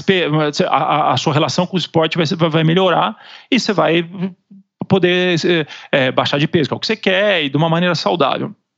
E ele me indicou a Race, do Ricardo Arapi, e foi aí que eu caí Ah, de vez legal. na corrida oficialmente. Então, em 2009, eh, eu comecei a treinar com, com o Ricardo, e, e já com uma, com uma cara um pouco mais de, de, de corrida, então com uma estrutura mais de corrida, de segunda, quarta, sexta e sábado, de ter planilha, de ter algum, alguma coisa que não era só simplesmente sair anda fazer um, um trota e anda, um trota e anda, trota e anda. Então, eh, 2009 foi meu primeiro ano assim como eh, com uma estrutura um pouco mais de, de, de treino, ainda super pesado, mas já estava aí 105, sendo, não tinha baixado dos 100 quilos ainda. É, e, e ao entrar na race, eu conheci um, é, três, quatro pessoas que estavam correndo nessa época, que foi, eram um, um grupo de amigos, me adotaram e, e acho que isso foi fundamental também, porque quando você essa, essa comunidade que se forma em torno do, dos esportes de endurance é, é muito bom para pessoas que têm dificuldade em esporte como eu. Então, como é, como te comentei na, na minha infância, como eu era ruim em tudo, é, eu simplesmente eu não levava a sério. Porque talvez por uma insegurança de que as pessoas percebessem que Sem eu era dúvida, ruim, o que eu fazia dúvida. eu escrachava. É. Eu era o engraçado. Isso. Então, é, é fuga, normal. Ah, mas se aceito para um grupo, e esse grupo que eu entrei ah, é um grupo tão diverso que eu era o mais novo na época. E, e a pessoa mais velha do grupo tinha 30 anos a mais que eu. Todos corredores, com maratonas, com meias. Então, eu falei, puta, é um, super- é, é um, é um grupo, é um esporte super democrático. Eu não preciso é, ser bom desde cara. Eu, eu nem preciso ser bom, eu posso só Exato. me divertir e, e- e fa- e fazer bem para mim. Eu, eu consigo. não- né, ganhar não é o objetivo. Eu coloco o meu objetivo. E o meu objetivo foi eu só me divertir, a corrida cumpre. Meu, meu objetivo é conectar com pessoas, a corrida cumpre, baixar de peso. Então, é- é- acho que é- essa possibilidade abre puta, esse esporte é interessante. Acho que aqui eu posso ficar mais, mais que um ano fazendo que é a, a di- a diferença dos esportes eh, da, da infância. Uhum. E, e ter esse grupo, esse grupo a gente tem até hoje, hoje ele, acho que somos em 20 pessoas, chama Força Livre, justamente inspirado nas categorias de automobilismo da década de 70, 80, acho que era, Uhum. podia entrar qualquer carro. Exato. Então a gente aceita qualquer, então a gente aceita qualquer Não importa o ritmo do cara. também não importa. E tem subgrupos dentro, óbvio, mas é, a gente é uma- um grupo super unido até hoje e que segue correndo, cada um com seus objetivos. Acho que isso que é o, que é o, que é o bacana da corrida. No começo da nossa conversa, você falou isso, né? Quando a gente estava falando aqui do, do, do confinamento, você falou que você é um cara focado no. Como é que eu anotei aqui? Você é um cara focado no processo e não no fim necessariamente. Você aprendeu isso aí nessa época aí com o Ricardinho Arapi, com esse grupo? Ou você já- vinha carregando isso? Ou você acha que teve a ver com a tua infância, com essa questão de que você não tinha destaque em nenhum esporte? Porque pelo jeito você leva isso né, desde essa época até hoje. Sim, não, essa, a- eu, eu acho que, sem dúvida, a, a minha infância e, e- e minha criação tem, tem grande parte, eh, tem, tem um- um- uma, uma, uma importância muito forte nesse jeito de, de encarar a vida, porque meus pais, eu não me lembro de nenhum momento me colocando pressão em qualquer coisa para eu ser qualquer coisa ou para eu ganhar. Então era sempre eles sou, eu sou filho de professores, os dois são professores. Então o processo de ensino O de teu pai era aprendizado engenheiro agrônomo, mas professor. Exatamente. Meu pai é engenheiro agrônomo, professor na, na Faculdade de Agronomia lá em Botucatu, na Unesp. E minha mãe é formada em letras, professora de inglês. Da vida, por toda a vida. Então, o processo de, de, de ensinamento e aprendizado sempre foi muito cultivado em casa. Então, acho que sempre Legal. foi isso. E, o- e o, o, a- o aprender é um processo sem fim. E acho que os dois, como sendo mais que simplesmente professores, são apaixonados pelo ato de, de, de, de ensinar. Isso que meio que eu não consigo falar assim, ah, esse ou esse ponto foi o que marcou, mas sem dúvida nenhuma, o, o modo que eles me criaram me levaram para isso. O ambiente, me- né? a- a- o clima na tua Exato. casa era esse, né? Exatamente, é um ambiente que sempre favoreceu o processo de aprendizado. Então sempre foi é, a curiosidade em casa sempre foi muito estimulada. Então, e, e- e eu acho que o fato de ser curioso não é para levar a um fim. A curiosidade ela sempre te traz mais perguntas e, e as Exato, perguntas não, não têm fim. Então, é, é, eu sempre fui um apaixonado por isso. Uhum. E o, quando juntou essa questão, que já era minha, da minha criação, com a corrida, e ver que, puxa, é, eu posso ir melhorando. A corrida é uma coisa que eu posso melhorar. Eu sempre gostei muito de dados, de números também, é, apesar da minha formação publicitária. É, eu posso ir seguindo aqui o, o, um passinho de cada vez. E não é uma coisa com um fim. Eu não sei qual é o meu fim, qual é um te, eu não sei qual é o meu teto. Então eu não me preocupo com isso. Eu não tenho um teto. Eu vou só melhorando. E, e a princípio era baixar de peso. Quando eu baixei de peso, começou a ser baixar de tempo. Mas aí eu vi que a minha, na corrida, eu vi que puta, esse negócio de ser rápido, terminar rápido, as corridas curtas não, não, não me brilhavam muito os olhos. Fiz Uhum. um monte de prova de 5 e 10 quilômetros, mas é, nunca brilhou meus olhos. Quando eu fiz a minha primeira prova de 15, que eu já, na época, eu demorei lá, uma hora e meia, uma hora e quarenta, não lembro, é, eu falei assim, puta, essa coisa de mais longo eu gosto mais. E aí eu fui apontando para distâncias mais longas e também por isso, é porque é, um, é, é onde uh, o se encantar com o processo, e é um processo muito mais largo, ele faz mais a diferença. Então, Uhum. eu comecei a fazer provas mais longas, me dedicar mais a meia, a meia de meia maratona para cima, e, e aí essa coisa do processo Ganha mais ainda mais, importância, é, é, ganha porque mais importância. demora mais, é um, é um processo mais longo, não Exato. necessariamente mais difícil, mas é um processo que dá para você. As provas longas me agradam por isso, né? Você consegue saborear melhor, não passam num Exatamente. piscar de olhos, né? Hum. O- o- E e, quando e eu quis fazer- nessa época você não sabia o que era triatlon ou pelo Arap você já sabia, tinha triatletas lá no grupo e tal? tinha, eu sabia é, o que era. Eu comecei a, a- a me aproximar mais do esporte de endurance e tem um, um dos integrantes da, da Força Livre, o Mário Mori, ele foi o primeiro que fez, é, foi a primeira pessoa que, tinha, que fez um Iron que eu consegui conversar. E quando ele começava a falar das distâncias, eu falava: você tá maluco. Você nada, tá, é sempre começa assim, você nadar 3 com- 3.8, vai, mas pedalar 180 km, ficar 5, 6 horas em cima de uma bicicleta, pra quê? Puta, eu nessa época eu já tava, já tinha feito acho que uma ou duas maratonas, então a maratona não me assustava tanto. Assim, mas a bicicleta me assustava muito. Falei assim, 6 horas. Primeiro, gastar o que vocês gastam em bicicleta, isso é um absurdo. Eu preciso comprar um carro é, e todo aquele o discurso padrão de quem nunca, de nunca, de quem não conhece o, Exato. o- é. de quem não foi tá picado completamente de bicho, né? fora. É. E ele ria, e ele falava, ele falava assim, você, vai vir pro triatlo um dia, porque você, você vai vir. Você é novo, você já fez duas maratonas, é, você, você vai saber as respostas para essas perguntas que você está me fazendo. E não deu outra. E aí, com o, acho que depois dessa, dessa conversa, passaram uns dois anos, eu tava, tava eu lá comprando uma bicicleta.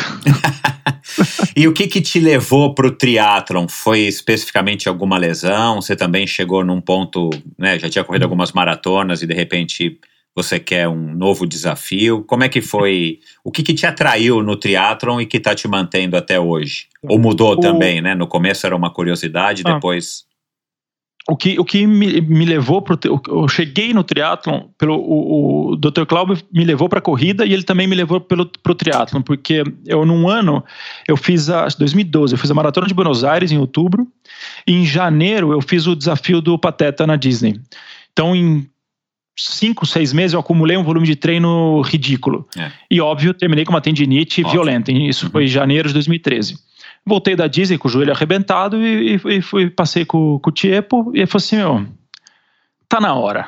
Para um pouco de correr e compra uma bicicleta.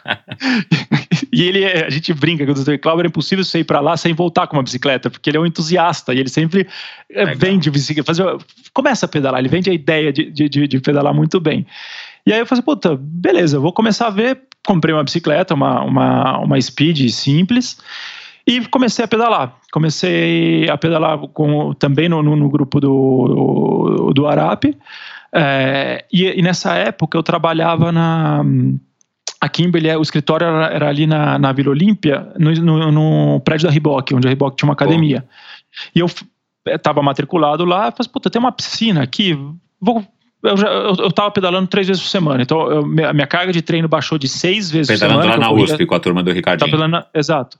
Então, eu antes eu corria seis vezes por semana, Como eu não podia mais correr, eu tive que começar a pedalar três vezes. Então, eu, eu sentia a falta de fazer alguma coisa. Já estava numa fase, já estava com cinco, ou, quatro ou cinco maratonas no corpo, já estava é, num nível um pouco mais competitivo é, com, comigo mesmo. Uhum. Então, eu já tinha uma necessidade de fazer esporte diária. Falei, puta, eu não vou pedalar cinco vezes por semana, porque não tem treino, e é acordar às quatro da manhã todo dia é impossível. Comecei a nadar. Comecei a nadar com o tempo já estava então, tava nadando, fazendo, estava é, pedalando e fazendo físio para solucionar a, a, tendinite que eu estava. Quando eu fui liberado para correr, eu falei, puta, não vou é, deixar de fazer os outros dois. Acho que o meu amigo Mário estava certo, chegou a hora de, de tentar é, essa história do triatlo. E, e, me inscrevi num, num short que ia ter em maio. Uhum. É, 13 de maio, foi, eu lembro, tá, de, 2000, de 2013. Me inscrevi, isso foi em fevereiro, mais ou menos, quando eu me inscrevi, treinei. Uh, putz, e aí quando você, quando você termina um trial, é, é a, o, de novo, como eu, a história do processo volta. O lance da prova do triatlo não ser só o dia, mas ser o dia anterior de você preparar é tanta tralha que você tem que é. preparar, e eu adoro essa parte. Então, é, puta, list, fazer checklist, de ver as coisas, o que, que você vai comer, o que, que não vai, ficar repassando a transição, ver como. Puta, era a minha primeira, eu fiquei, eu ficava repassando na minha cabeça um milhão de vezes. Legal, eu li tudo, cara. né? O que, que faz? Como é que faz esse negócio? Então, não, tem a transição, você precisa ficar repassando na cabeça para você fazer automático. Então ficava naquele processinho puta, e montando as coisas no, no, dia anterior, chega, a chegada na USP era, era legal, essa, foi legal essa prova na USP, que era, era uma prova relativamente pequena, o Troféu Brasil, é, em termos de gente. Então, é muito é, eu me sentia bastante, um ambiente bastante familiar. Isso. É, então, e como você encontra sempre com as mesmas pessoas, acaba sendo, sendo legal. De chegar lá, montar a transição 1, depois colocar a roupa de borracha, a touca, ir para a linha de largada, tudo isso para mim, eu fui, eu fui, me, eu fui, cada coisa que eu ia fazendo pela primeira vez nesse dia, eu fui me, me encantando, me apaixonando pelo, pelo esporte. Então, e quando eu terminei, eu falei, é demais isso. E eu fiz com é, calça de uma, uma, um short de ciclismo, camiseta, eu pedalei com camiseta de corrida, porque eu não tinha, não, não vou investir nada, vou fazer com o que eu tenho. É. E, e que, aliás, essa tinha que ser a cabeça de todo mundo para você eliminar de logo uma barreira de entrada, né? Exatamente, eu fiz com a bicicleta que eu sempre tive, é, não comprei absolutamente nada para a prova, nada, nada, nada. É, o, o, a roupa de borracha que eu, que, que, eu não comprei, eu ganhei da minha, da minha, da minha namorada, minha atual mulher hoje. Ela me deu de presente, era estava é, próximo do aniversário, ela me deu e eu, foi a única aquisição que eu fiz para essa prova. Uhum. E puta, como eu me diverti.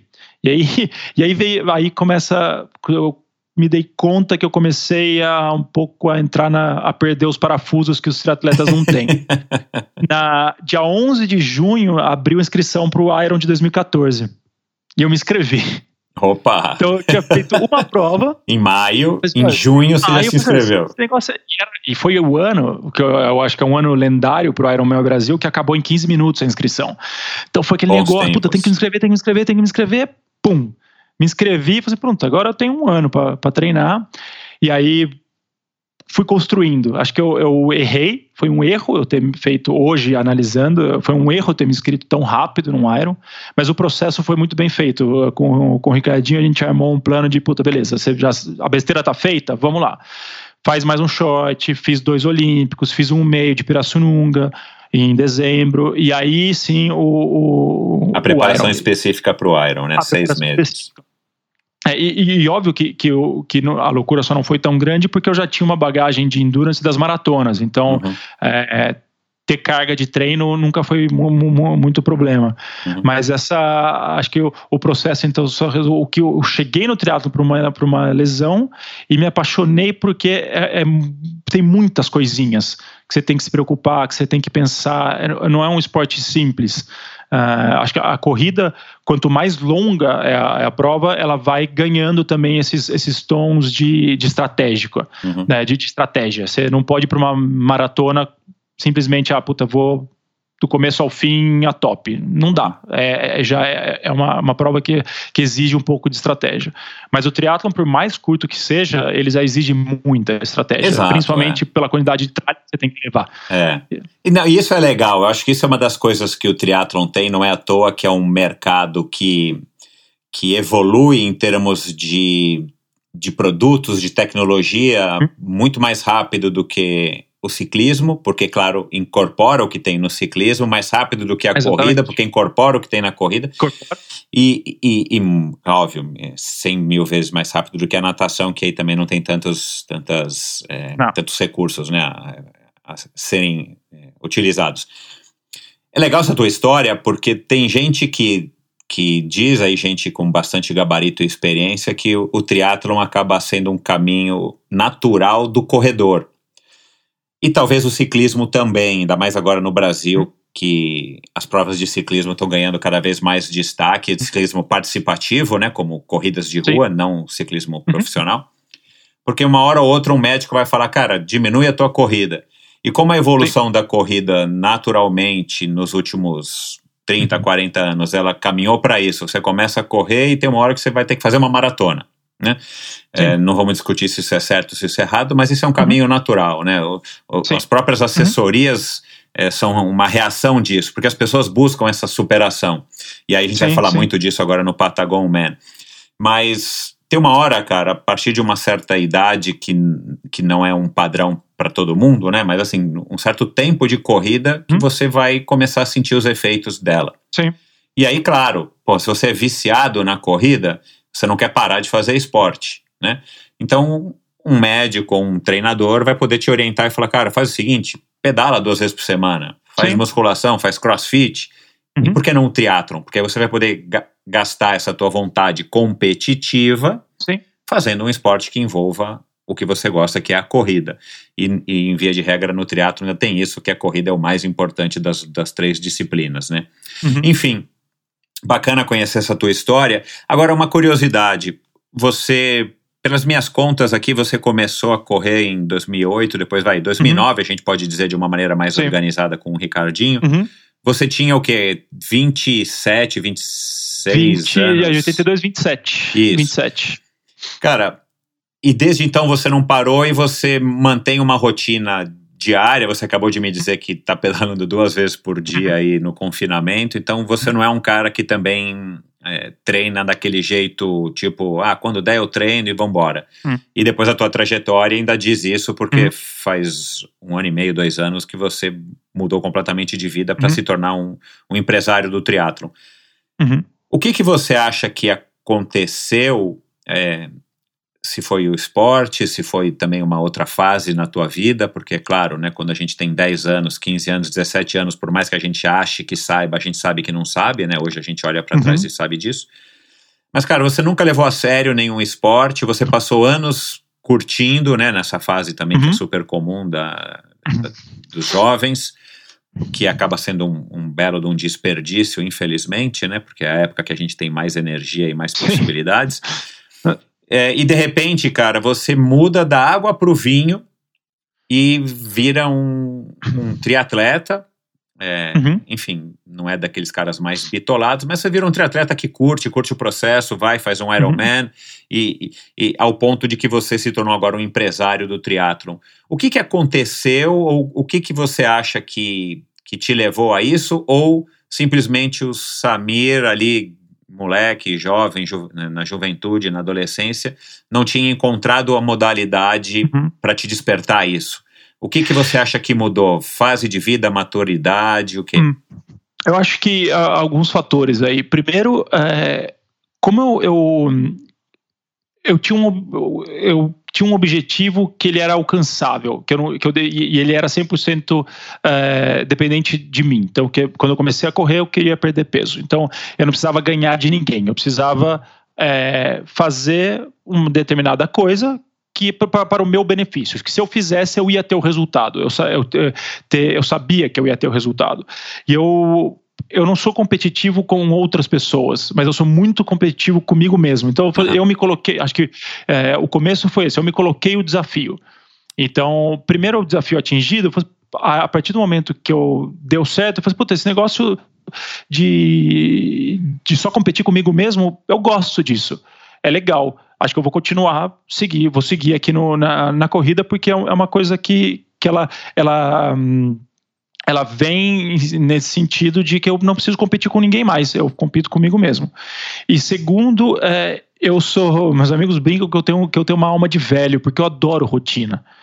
E aí quando eu recebia planilha de treino, porque eu sei o que eu tenho que fazer, é todo dia a mesma coisa, é uma evolução, eu adoro isso. Então, é, acho que juntou a coisa de que ser uma coisa que eu se eu me esforço, eu tenho o resultado. E acho que o esporte, é, ele, os esportes, esportes que são individuais e não competitivos, então, se não é minha profissão, não preciso ganhar de ninguém. Eu é, tenho esse, benefício que é, eu me esforço, eu me dedico, eu tenho o resultado. É, é, é, é, muito direta essa relação. Então, isso é uma coisa que, que me facilitou, que facilitou, acho que meu processo de, de, de me tornar não, um, um, atleta bastante disciplinado e o fato de, de eu adorar a rotina. Então, ter, ter a planilha, saber o que vai fazer, é, é, não me mata é, eu ter exatamente o mesmo treino, o mesmo é, ciclos de treinos ou metodologias de treino por 5, 6 anos. Se eu vou tendo evolução, vou vendo a evolução, uh, se as coisas que eu, junto com o meu técnico hoje, que a gente escreve, estão sendo atingidas, eu não me importo de fazer a mesma sessão de treino por três anos, porque é, é o que tem que ser feito. Uhum. Então, acho que essa, essa, essa, esses dois fatores fizeram que, com, que eu me apaixonasse pela corrida, depois pelo triatlon, e muito no, no começo, é, esse grupo, a Força Livre, esse grupo que eu entrei na, de corrida, que eram pessoas que já tinham corrido 15, 15 maratonas, 10, 8, corrida de aventura, ciclismo. Eu falei assim, puta, é, era uma. No, no, no, a gente treinava sempre junto, e depois, quando é, começaram, começou a crescer um pouco o grupo, começou a ter subgrupos por tempo e tudo, mas sempre a gente começava e terminava os treinos juntos. Eram tantas experiências que, que eles dividiam com a gente, comigo, comigo e com todos os outros, de coisas bacanas que, que o esporte é, trou trouxe para eles, de viagens que eles, que eles fizeram por causa do esporte, de como que essa comunidade, como que essa rotina de, de desse, desse comecei, o mercado começou a se abrir também, né? Começou a ter provas em lugares em locais muito legais, começou a ter essas viagens de, viagem de turma. Então, puta, vamos em 2012 a gente foi para Buenos Aires, a gente era em 10 amigos que foram para correr, fomos passar um final de semana em Buenos Aires, corremos, depois fomos comer. Então, acho que eu comecei a ver que é não é um esporte competitivo onde eu preciso ganhar de alguém. É um estilo de vida que ele me dá o benefício do lado saudável, mas uhum. ele me dá outras coisas muito mais legais também. Então, puta, me, me trouxe amizades que eu levo até hoje, me trouxe aprendizados para lidar, como a gente comentou no começo, com esse confinamento. Então, acho que quando eu deixei de ver o esporte como um esporte e comecei a ver como um estilo de vida, aí é, eu nem penso mais se eu faço ou não esporte. Para mim é, é, eu tenho meu, eu recebo minha planilha de treino toda semana, eu, eu pego todas as coisas que eu preciso fazer e encaixo os treinos. Então é, não existe uma semana que eu não treine. É muito é, é muito difícil eu, eu não treinar.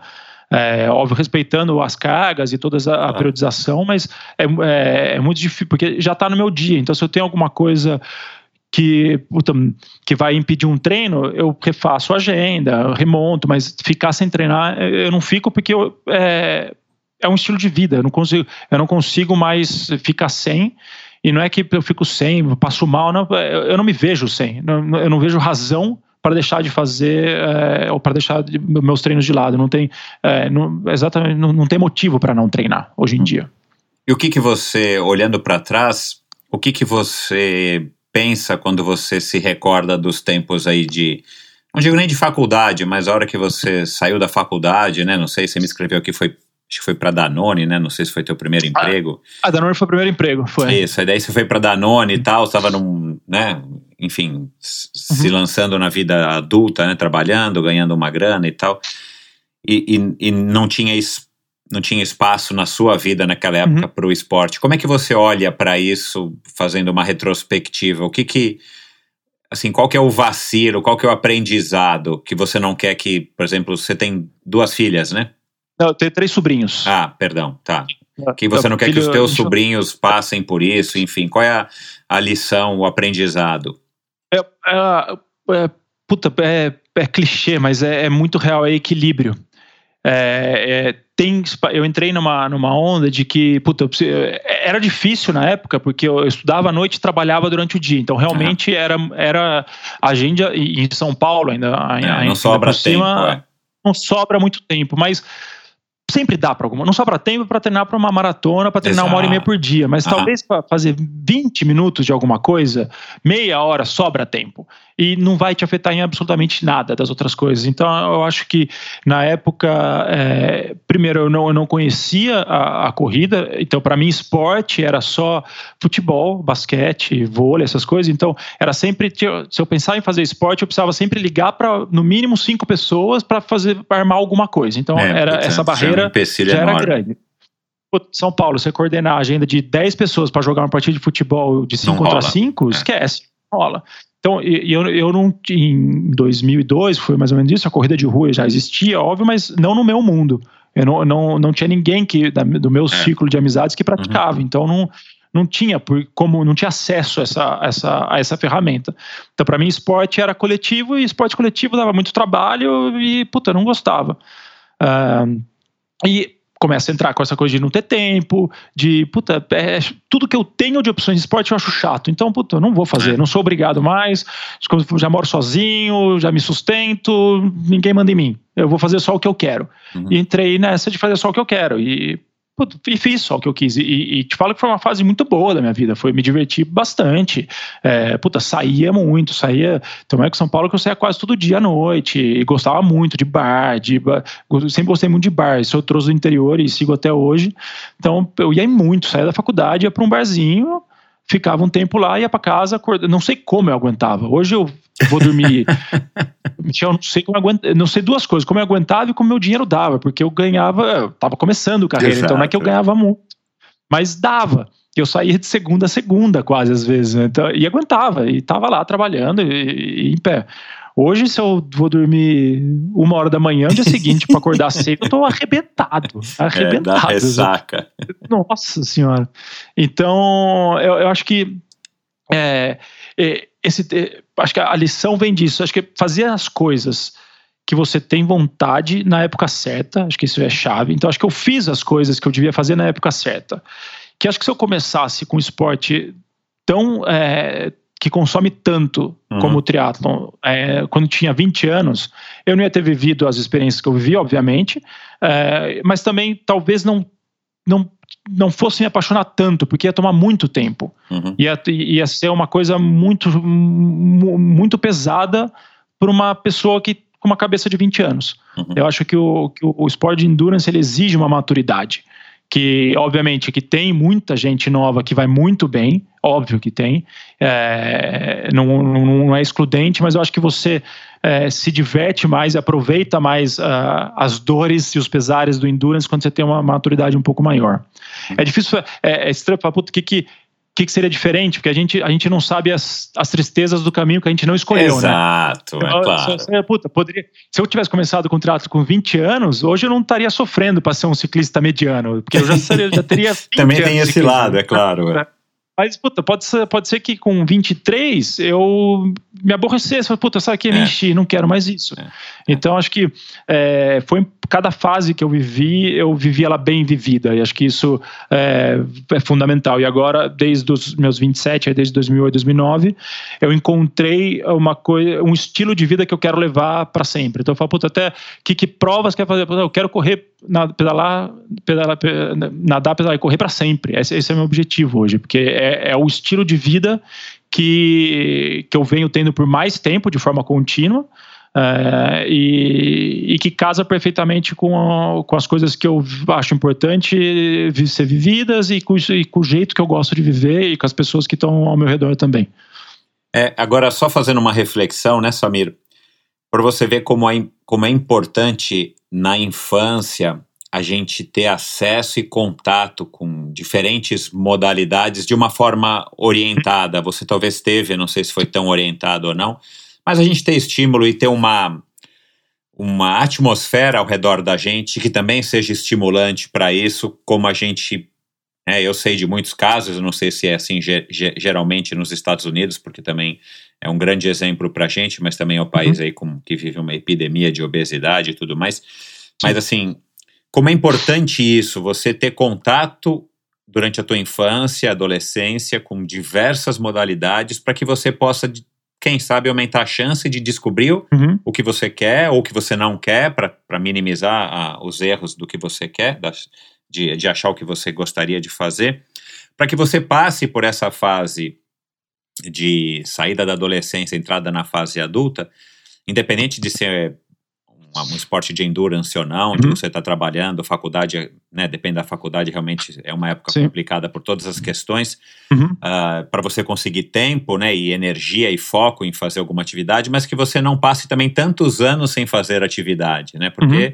entre aspas, né, você perdeu muitos anos da tua vida Sim.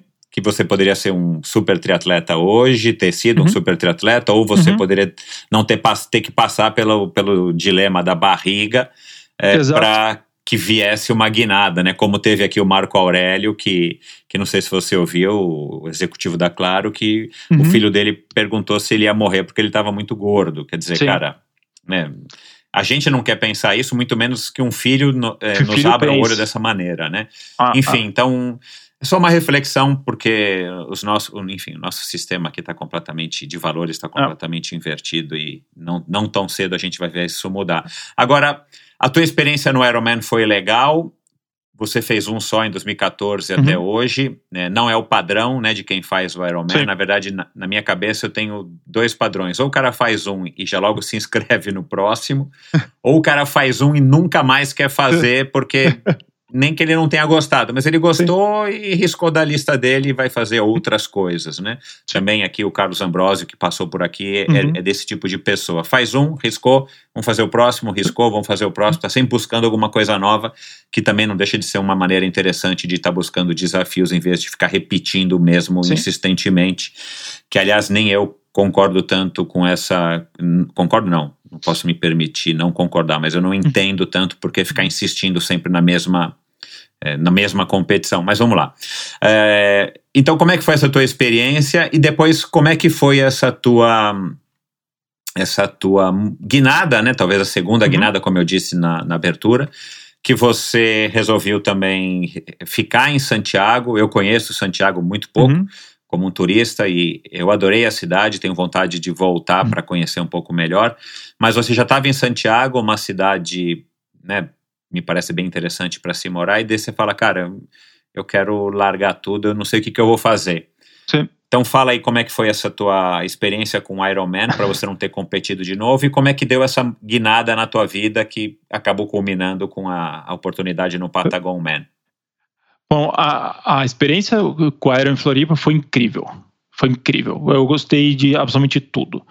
É, e, foi, e foi difícil, porque eu cheguei em. Eu já tinha. foi 2013 foi quando eu estava fazendo todo o a minha, a minha, meu aprendizado no triatlon, meu, minha apresentação para o esporte. E, e eu, eu tinha pelo programado, pe- pelo pessoal, a gente ia ter um grupo na race, acho que na época iam ser como 15 atletas que iam para Floripa. E já estava começando os treinos juntos, tudo. E em janeiro de 2014 foi quando eu recebi a notícia que eu ia ter que vir para o Chile para um projeto de três meses, entre março e maio.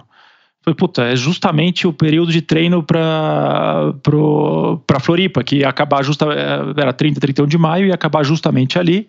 É, então, o que, que eu vou fazer? Comecei a escrever e-mail para tudo quanto é time de triatlon aqui de, de, de Santiago, treinadores que eu, tinha que, eu, que eu achei na internet. Um deles me respondeu, que é o que eu sigo até hoje, o, o Lalo, e eu falei assim, puta, vem, chega aqui em Santiago, a gente vai conversar e a gente vai dar um jeito. A gente tem, eu tenho um grupo grande indo para Floripa também, é, e você treina com a gente, não tem o menor problema.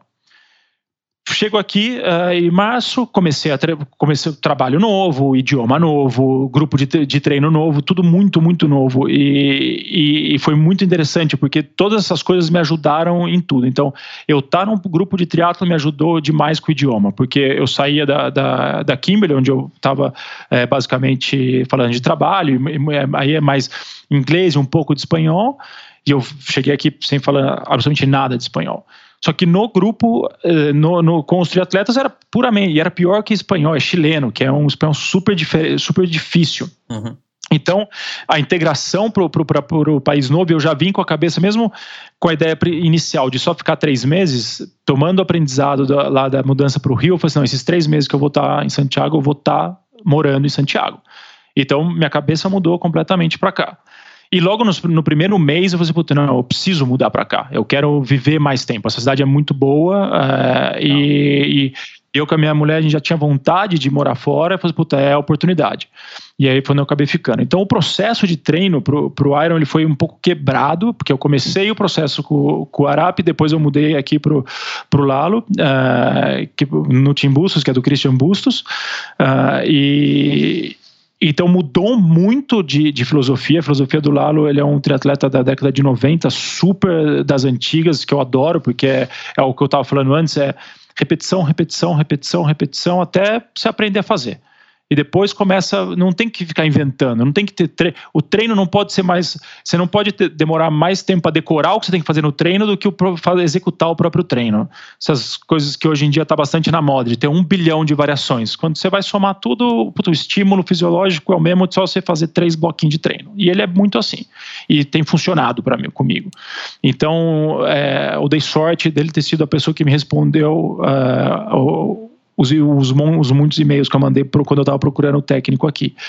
E então o processo foi muito legal. Eu conhecer, quando a gente saía para pedalar, saía fazer 180, 200 quilômetros aqui, é, tem rotas próximas de Santiago muito bonitas, então foi um jeito de eu acabar conhecendo um pouco a geografia próxima aqui de Santiago, então foi, foi tem esse, esse o ciclismo é, traz esse, esse benefício, né, de você co- conseguir conhecer uma, uma região de uma maneira diferente. E depois quando eu fui para a prova, e aí já falando da prova em si, foi foi a primeira prova que minha família inteira foi ver. Porque eles sempre foram, puta, o Samir com esse negócio de esporte, não sei o que, tá, tá demais, tá demais. tá sempre a preocupação de tá demais, né? Cara, é E dureza nunca tinham isso, ido, cara. né? Porque quem tá de fora não sabe, né? Porque, puta, Uhum. via eu, eu acordando às quatro da manhã, via eu pedalando 200 quilômetros, puta, você vai se machucar, vai cair, é só a preocupação, você não vê o, o- lado bom da coisa. Então, cara, é.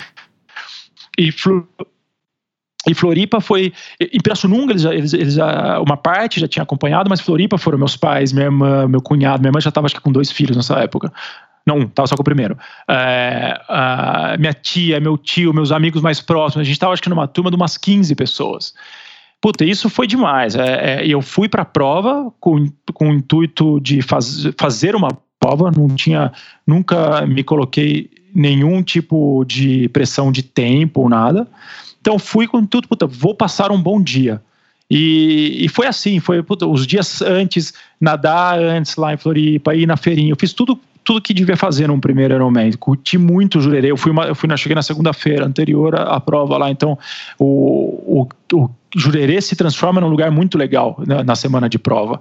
É, é um ambiente muito bacana. E, e ter minha família vivendo aquilo e aprendendo o, o, que não é só sofrimento, o triatlo que tem também essa parte de comunidade, de, de amizade, de mais gente, de superação, muita superação, acho que foi, foi muito bacana. E aí eu fiz a prova, é, fiz uma prova bastante controlada, exatamente. Eu sou. Puta, eu, eu, gosto muito de, de, de, de, números e dados, então fiz uma prova bastante matemática, do jeito que eu, do jeito que eu gosto, e, e consegui terminar bem, sorrindo e, e, me divertindo. Óbvio, passando por momentos terríveis, mas terríveis.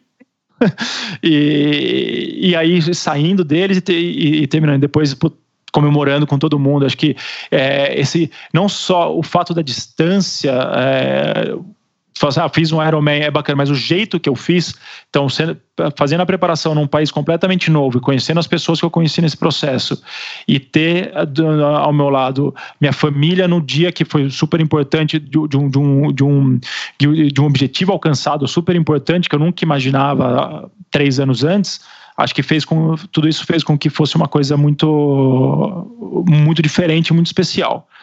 É, logo depois do, do, do Iron, 15 dias depois, eu viajei com, com, com o Arap para fazer staff dele na RAM, na Race Across America. Ah, que legal, cara. Uma das tentativas que ele foi fazer solo.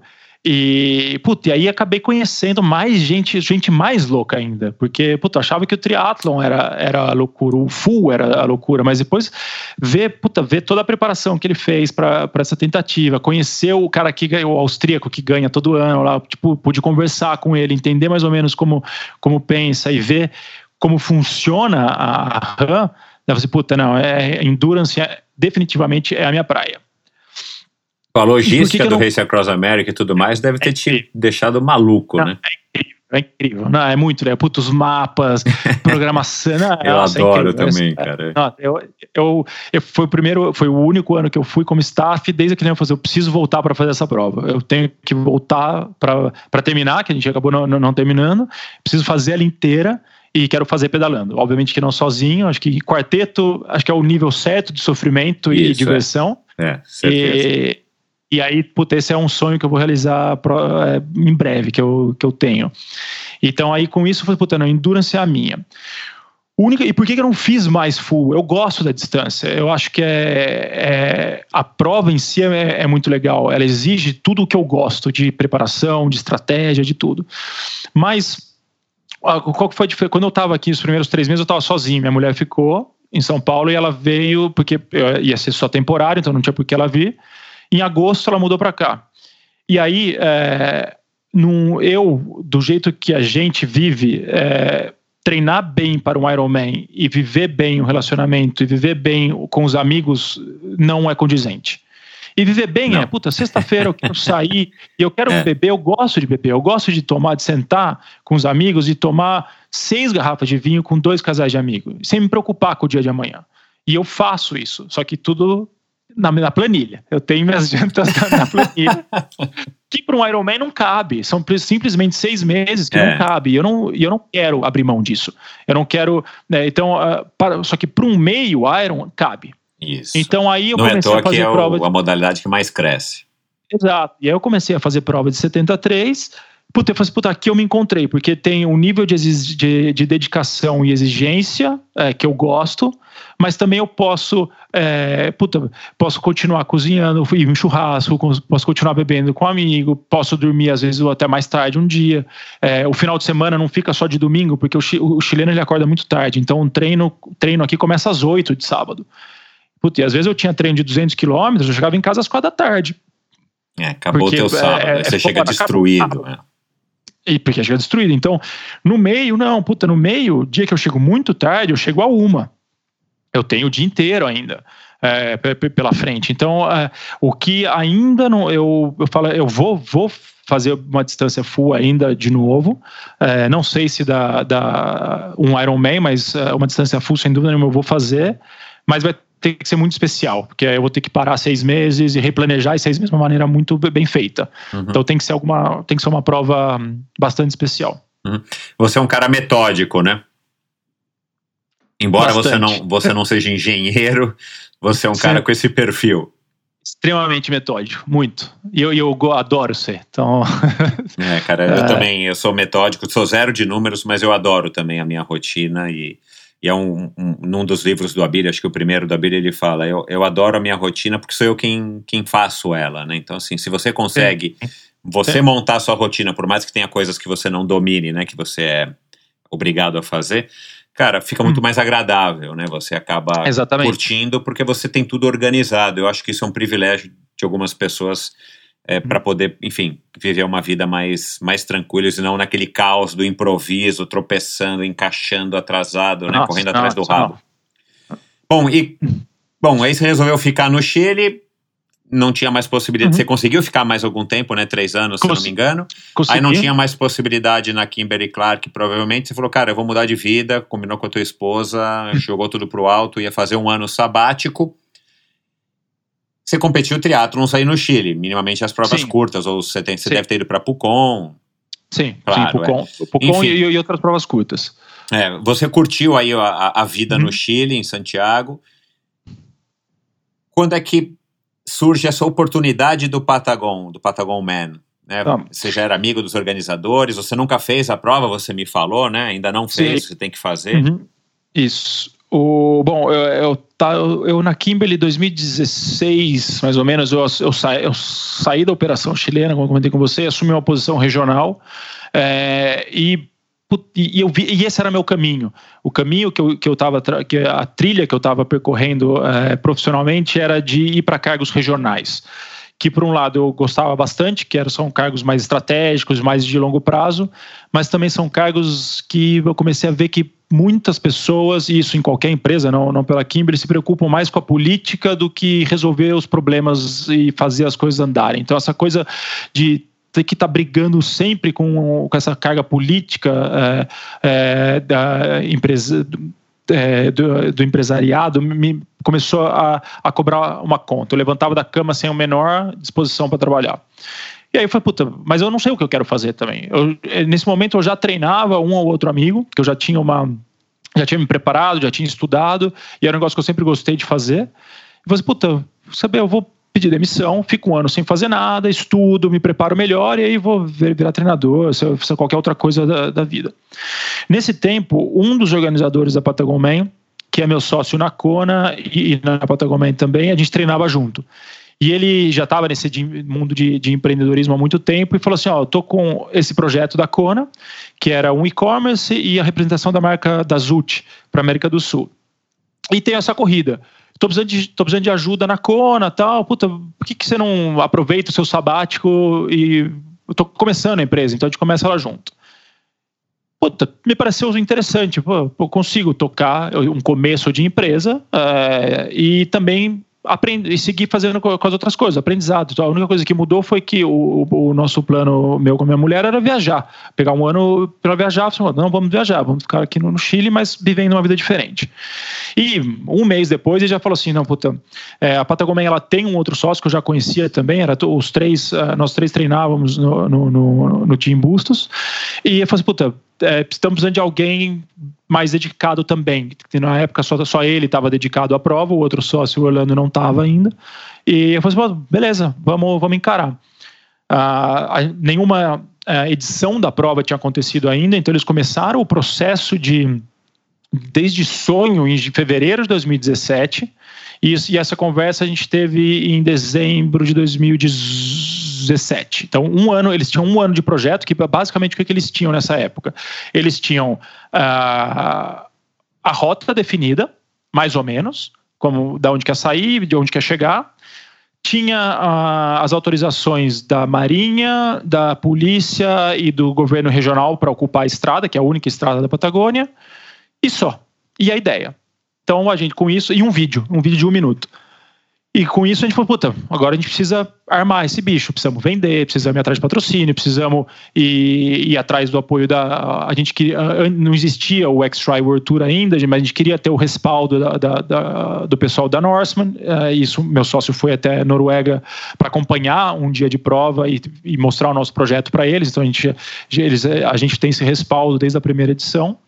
E aí foi quando eu entrei no projeto e começou a tomar forma. Então foi, eles fizeram toda uma parte mais burocrática, antes que essa parte eu não, não peguei de, das autorizações e tudo. Esse é um trabalho duríssimo, porque é um trabalho basicamente político. E aí, na hora de armar a prova, foi, foi quando eu entrei. E aí foi a, a, primeira grande mudança, quando eu senti a mudança. Janeiro de 2018, a gente foi para a Patagônia, os três, para fazer pela primeira vez o percurso inteiro da prova. Obviamente que não, é, não todo ele é, nadando ou correndo pedalando, mas partes. Então a gente foi num domingo, às quatro da manhã, subimos num bote da Marinha. A Marinha levou a gente, a gente foi achar onde era o ponto de, de partida. É, para marcar com o GPS, tudo fizemos o trajeto de água, tirando temperatura e tudo isso.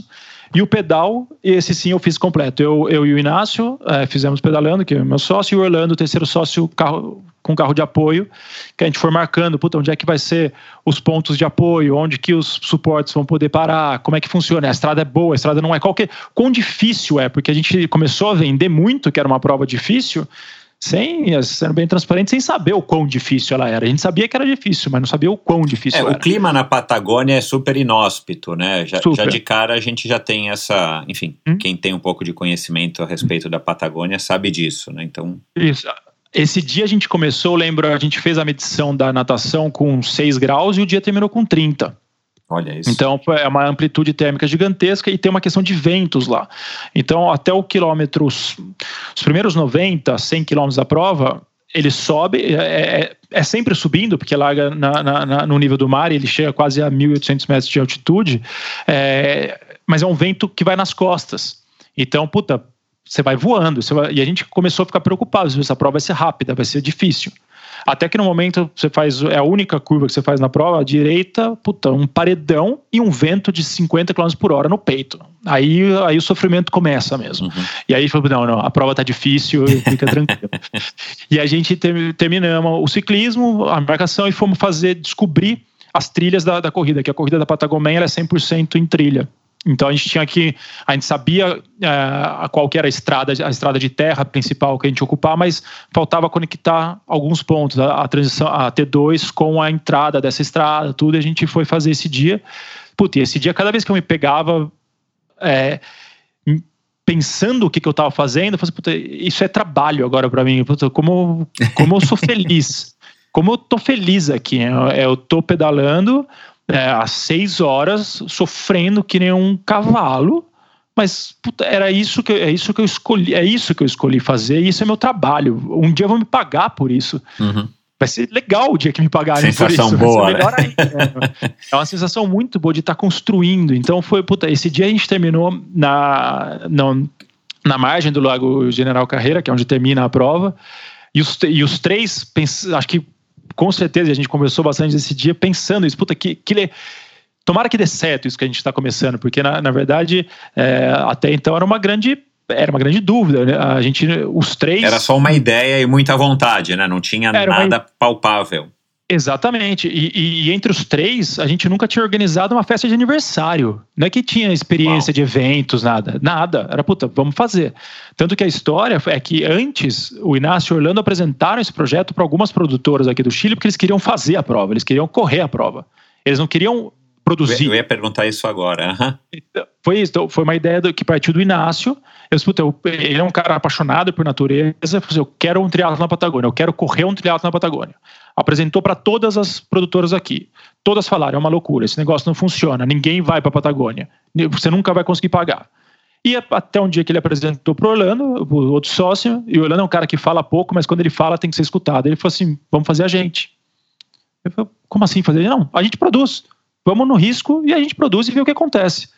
E no meio do caminho eu, eu- eu me somei ao time e sempre com esse, com esse espírito. Mano, esse é um negócio, a gente está fazendo um negócio que nunca ninguém fez, a gente sabe que é muito difícil, pode dar muito errado, mas se der, muito, se der certo vai ser muito legal. É. E a gente se apegou nesse, nessa chance de dar certo e, Claro. cada, e, e aí a gente passou Esse por é o espírito do empreendedor, né? Exato, exatamente. E aí, nesse, nesse ano de preparação para a primeira edição, veio mudança de governo, então todos os permissos, as autorizações que a gente tinha com o governo antigo caíram, porque Caíram. não, você falou com o prefeito antigo, agora tem que falar tudo de novo. Por sorte, foi uma mudança positiva de governo, entrou um governo que apoia o desenvolvimento de, de turismo e de esporte, então a gente tem uma parceria muito legal agora, a gente desenvolveu um, um processo público-privado com a região da Patagônia muito legal, que permite a gente fazer a prova, que sem, sem a pata do governo é impossível fazer qualquer evento desse porte.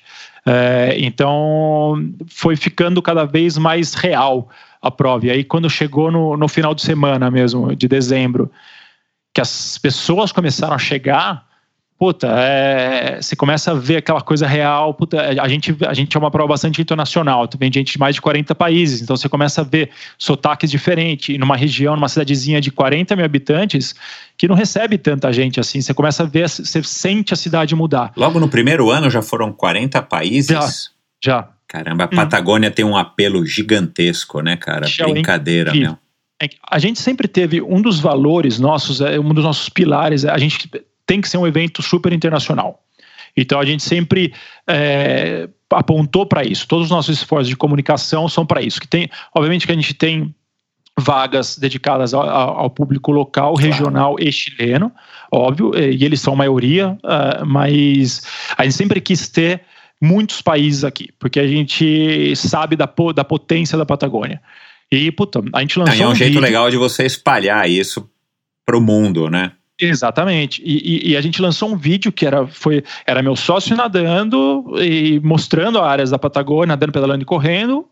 Colo- colo- Colocamos no ar e esse vídeo foi que as pessoas se, acho que se encantaram com as paisagens e se inscreveram. A gente já, a gente já teve uma prova bastante grande desde o primeiro ano. O primeiro ano eh, largaram 160 atletas, uma Isso, prova é. que nunca tinha sido feita na história. Cara, então, e gente números interessantíssimos. Né? foi super bacana. Então foi. A gente falou assim, puta, alguma coisa. Agora, a gente só não pode. Um dia antes da prova, a gente falou, a gente só não pode eh, fazer besteira. Porque eh, até aqui a gente veio perfeito. Amanhã é o dia da prova. e aí o dia da prova é. Puta, Tudo é vai por água abaixo, cara. Se você serve Exato. água na temperatura errada ou se erra o percurso, lascou. Exato, exato. E, puta, e a gente era completamente novato, somos novos ainda nesse mercado de, de produção de eventos e, e foi uma loucura, puta, foi uma loucura. A gente olha hoje e vê, puta, aprendemos uma tonelada, mas foi um, foi, um, foi um caminho muito bonito. E ver a coisa se desenrolando é, durante o dia da prova foi, foi, foi muito fantástico. Então, ver muita gente de fora chegando e as pessoas falando, eu tô aqui para viver essa prova, que é- era meu sonho correr na Patagônia. Então, a gente começou a ver, nossa prova atrai muito europeu. E europeu tem uma, uma coisa mais de natureza, né? Mais de, de aventureira. E É. viaja muito. Então, é, e quando eles chegavam na Patagônia, eles falavam, eu sempre quis vir para Patagônia, mas me faltava um motivo forte. Então, puta, juntou triatlo com a Patagônia, eh, aí não tinha como não se inscrever. Tinha brasileiro e- no primeiro ano? tinha, tinha. No- acho que no primeiro ano a gente teve mais que no segundo, inclusive. Acho que a gente teve de, de finishers, acho que uns 20 brasileiros. Uau. Veio uma E aí você usou turma tua rede de contatos para trazer as pessoas, claro, né? tô- Aí você também virou um e o- vendedor do teu produto. Exato, exato. E, o- e e o- e o Vaguinho, o Wagner Araújo do Mundo Tri, sempre um parceiro desde a primeira edição. Então, é, com, através dele também a gente acaba levando a prova para o Brasil e com os contatos que eu tenho, que eu sigo, que, que eu construí no tempo que eu, que eu treinava Ah. aí, e de amigos e tudo. Você acha que o, o fato né, de ser uma prova de, de triatlon extremo, e você falou que tinha muita gente europeia e tal, e uma prova, claro, é, a gente abordou isso aqui com todos os outros organizadores, né, das, do, do Solo Man, do, do Fodax Man, e outras provas que agora eu não me recordo, o cara não vai com a mesma expectativa do que o cara vai para Florianópolis, coitado do Galvão, né, cara? Assim, qualquer coisa que ele, se ele atrasar 10 segundos ou se ele adiantar 5 Ah. segundos, vão meter o pau nele depois da prova, né? Sim. Sim. Ah, você acha que, pelo que vocês têm feito, né? A prova tem dois anos e vamos ver esse ano se vai acontecer ainda ou não. Hum. É, você acha que, olhando para trás, a tua prova, pelo conhecimento, pela competência de vocês, embora pouquíssima ou nenhuma Uhum. experiência em organização de eventos, Uhum. mas eu acredito que os seus sócios tenham características que se somem às suas. Uhum. A tua prova, ela foi uma prova, as duas provas, podemos dizer, elas foram provas bem legais para uma prova iniciante, é, a Uhum. prova iniciante, Uhum. ou você acha que ainda tem muito espaço para melhorar? Por exemplo, né, as pessoas do Brasil que foram, você disse que talvez tive, teve menos no segundo ano do que no Uhum. primeiro, as pessoas já vão com uma expectativa, pô, vou tendo fazer um, um Ironman na Patagônia, cara, puta, não é o padrão do Ironman, não vou voltar. Porque o que, Uhum. que eu tenho, por que eu tô fazendo essa pergunta? Eu tenho impressão que aqui no Brasil, para corrida de rua e para triatlon, se criou um padrão muito Uhum. alto Sim. né? Um, é, depois vem as provas de ciclismo, né? Eu participei das duas primeiras edições do Letap como um consultor Uhum. e já para quebrar barreiras e para lançar o projeto de uma maneira mais mais encorpada, cara. O pessoal do grupo Manga resolveu também fazer um padrão lá nas alturas, porque também tinha uma expectativa por conta da Sim. marca e tudo mais. E a mesma coisa do Galvão. O Galvão não poderia ter feito um Ironman no ano 2000, como fazer o de Jamadruga lá atrás, Sim. que era uma Sim, prova é de. Ironman também. Porque Uhum. é, é um padrão. Agora, você tem essa liberdade, porque é um, é um padrão que não existe, porque não existe Uhum. um Patagon Man. Você, Uhum. Eu acho que no Brasil as pessoas estão exigentes demais, é, num nível que, claro, as provas vão ficando cada vez mais caras, né? Porque existe um custo para se organizar um evento. Sim. É, então eu estou querendo, enfim, ouvir de você a tua análise a respeito disso, a tua visão. justamente por isso, porque, cara, Hum. é, o que eu tô gostando desse movimento, e eu tive em Ji-Paraná, que eu nem Uhum. sabia que existia, é, para fazer um, um solo man, né? Me convidaram lá para fazer Aham. um solo man de 70.3. Aham. Cara, uma provinha super legal. E foi o que eu disse para os organizadores ali, que é um, não é nenhum organizador, é um monte Aham. de amigos que se reuniram Aham. e falaram: olha, aqui que vai ser a largada, aqui que vai ser a chegada, a gente vai fazer uma conta, deu mil reais, tô dando um número aqui, vai dividir por 30 participantes, cada um vai pagar 30 e poucos reais e, e nós, nós temos uma conta resolvida. Para mim, que que participei né, do triatlon desde 1988, me lembrou muito aquele espírito de antigamente, que a gente ia todo mundo junto num ônibus ou dividia o carro e a gente chegava lá, um ajudava o outro, um encostava a bicicleta no carro para servir de, de cavalete e a gente fazia a prova. Eu acho muito legal, sou um pouco saudosista, saudosista, concordo. Uhum. Mas, cara, tinha um lado muito legal disso. E eu tô gostando do que eu tenho ouvido, embora nunca tenha presenciado uma prova, uma prova de, do Patagon Man. Mas Uhum. eu tenho percebido que, assim, as provas que estão re sendo realizadas aqui no Brasil, o próprio Fodax Man e as outras, elas têm tido um sucesso. O EV-Tri, por exemplo, que não é um triatlo Uhum. extremo, mas é uma prova, entre aspas, caseira, né, de atleta Uhum. para atleta. Uhum. Elas têm um apelo muito legal e, e, e eu acho que, que tem uma chance de crescer até um ponto que, de novo, a gente também abordou isso aqui várias vezes, que hora que você tem que ser mais para um Ironman, Sim. né, para uma franquia do que para uma prova de amigos, né? Como é que você equilibra isso? É, tenta fazer uma análise disso, assim. Você acha que a tua Perfeito. prova ela era uma prova legal já para começar? Vocês Uhum. têm muito espaço para melhorar e você não acha que talvez você também tenha uma vantagem aí de que o público não vai ser tão exigente, não porque você Uhum. está no Chile, mas porque Sim. você estão almejando, vocês estão almejando um público que não necessariamente é o mesmo público da franquia do Ironman, porque eu Sim. imagino que sejam concorrentes diretos, né? Uhum. É Interessante, Michel. O que acontece? É, isso foi um aprendizado que a gente teve no segundo ano. O público do primeiro ano, muitos deles, e isso a gente sabe porque é é uma prova pequena e a gente sempre vai ser uma prova pequena, com 250 a 300 atletas no máximo, porque esse é o nosso posicionamento. A gente gosta de fazer eventos. A Uhum. gente gosta de fazer eventos pequenos, Uhum. porque a gente gosta do a gente atender o atendido pelo dono. Então, Que hoje esse é um um grande cara- diferencial dessas provas, né? Exato. O, o cara se inscreve é, em. Agora a gente terminou o processo de inscrição em março. é, nas duas primeiras semanas de março. Agora a gente só está fazendo. correndo a lista de pessoas que desistiram, que não tomaram o cupo para esse ano, mas já está fechada a inscrição. O cara se inscreve e escreve pra gente que hotel que eu fico. Porque, puta, é a Patagônia, é 100, não tenho. Que hotel- a gente fala de hotel. Puta, eu quero levar meu filho. Tem alguma babá? A gente arruma babá. A gente arruma passeio pós-prova. Então, a gente. O, o nosso. O, o primeiro aprendizado pós-primeira. co- E, e nem foi aprendizado, foi uma realização. Ou seja, a gente percebeu. A gente não está no mercado de esporte. A gente está no mercado de hospitalidade. Ah, A Patagon Man ela se posiciona no mercado de hospitalidade. E, puta, uma defini e definição de hospitalidade tem um monte. Eu escutei uma de um cara de, de um trabalho com restaurante que fala: hospitalidade é você fazer a pessoa se sentir em casa fora de casa. Então a gente falou assim, puta, quem vem para Patagônia, a gente quer que o cara esteja na Patagônia se sentindo em casa. Então quem atende é a gente. Primeiro ponto. Isso impede a gente de crescer, óbvio, mas É, é um era um- limitador, mas é um diferencial, limitador. né? Depende de Mas é um como você olha. Exatamente. Então, é, do ponto de vista interno, como empresa, esse, é o nosso posicionamento. É uma prova ah, que o cara vai vir e a gente sempre vai. E sempre, como a gente quer que o cara se sinta em casa, quanto mais pessoas de diferentes lugares a gente atrai, diferentes casas a gente precisa armar. Então, aí que entra a complexidade, aí onde a gente tem sempre, sempre vai ter oportunidade de melhoria. Então, um cara, esse ano veio um cara de Taiwan, puta, o que, que esse cara come? O que, que eu posso colocar no meu guia Deus que a gente entrega para o atleta que ele que ele possa se identificar, que tipo de, de coisa ele, eu, eu posso falar para ele evitar. Puta, se o cara é vegano, é anti, é, não sei, lac free, não sei, a gente tenta fazer, solucionar todos os problemas que uma pessoa pode ter na Patagônia e, ter, e, e entregar para elas as soluções o mais rápido possível. Do ponto de vista de atleta, e esse foi o aprendizado que a gente teve no segundo ano, o primeiro ano ela atraiu um grupo muito específico que são pessoas que gostam de fazer triatlo extremo em primeira versão da prova. Ah, ainda tem. Nicho do nicho do nicho do nicho do nicho. Não sabia, de fato eu não sabia, nunca tinha pensado Muito. nisso. E a gente tão pouco. Então, o que, só que a gente começou a escutar, falou, por que, que você veio para a prova? A gente nunca, depois que a prova é feita, obviamente, foi o primeiro evento que a gente organizou, por que, que te atraiu? É. Eu falei assim, não, me atraiu a questão de ser um triatlo na Patagônia e eu venho em primeiras edições.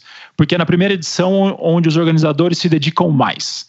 É onde os, onde os, onde os organizadores não podem errar. Porque se eles Caramba, erram, eles matam cara. o negócio. Então é onde eu vou ser melhor tratado. Eu assim, poxa, tem, uma coisa. Então, a gente não pode. Então, aí a gente seteou um nível, puta, se a gente dá- deu a nossa preocupação em tratar bem os, os atletas, porque era a primeira eh, eh, edição, é importante para ter uma segunda, na segunda é importante para ter uma terceira, na terceira para ter uma então, isso a gente Exato, exato, foi exato. vez incorporando isso. Então, o público da primeira edição foi um público muito aventureiro. Então, que e de algo e, e isso falando mais do, do, do de, de pessoas de fora da, da América Latina. A América Latina é muita gente de, de Ironman, porque foi, é, era um primeiro triatlon extremo fora do Brasil Uhum. que eles teriam acesso, que não era na Noruega, na Suécia, no É, Canadá. é. Então, ah, e a gente sabia disso desde o começo. Então, como o nosso processo de inscrição é no começo do ano, a gente, terminado, a gente arma um grupo do, de Facebook e de, é, pra, só com os atletas e a gente começa a trocar muita ideia. E através desse, de- de- desse grupo de newsletters, de coisa, a gente começou a comunicar muito às pessoas, falando: isso não é o Ironman. Aqui é tudo mais simples. A gente não, não tem na, na- não tem aid station, tem duas só na corrida, porque não tem mais nada em volta. Você precisa trazer um suporte, que esse suporte vai te ajudar durante a prova. Não vem nossa nossa área de transição não tem barraquinha. Você vai ver gente pelada, você vai ficar pelado. Não se preocupe. Literalmente, tem cachorro na rua. Pode ser que te morda. Vá preparado para isso. Então, não é um Ironman. Não faça a transição de um minuto. Sua transição saindo de uma água a 10 graus, ela tem que ser longa. Traga sopa, traga miojo. É, é outro bicho. É um triatlon, mas é outro bicho. Vocês também Então, têm gente- essa preocupação de deixar tudo o, mais claro, óbvio possível, porque também vocês evitam, além de reclamações posteriores, vocês evitam problemas, né, no dia da prova, né? Você deixa a experiência do cara menos imprevisível. E cada vez mais, o, o segundo ano, agora 2019, a água estava muito mais gelada que, que o primeiro ano. Então a gente teve muito mais casos de, de hipotermia.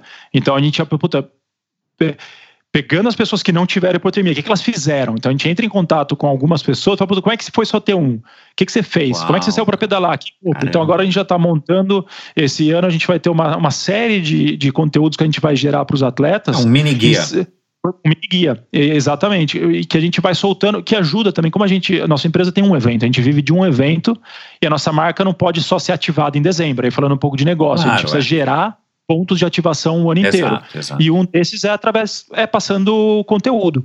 Então a gente vai, a gente vai aproveitando os, os aprendizados das pessoas do que deram, deu, deu certo e deu errado de cada ano e, e vai incorporando. E para o segundo ano já veio um grupo um pouco mais que era a primeira prova é, menos Aí aventureira. são as primeira- pessoas que preferem ter a primeira para ver se vai dar certo. Exato, exatamente. Tipo, ó, já teve uma primeira, né? Não vai dar errado. Eu- Quer dizer, tem menos chance de dar errado ou de me darem o calote, ou sei lá, então vou pra segunda.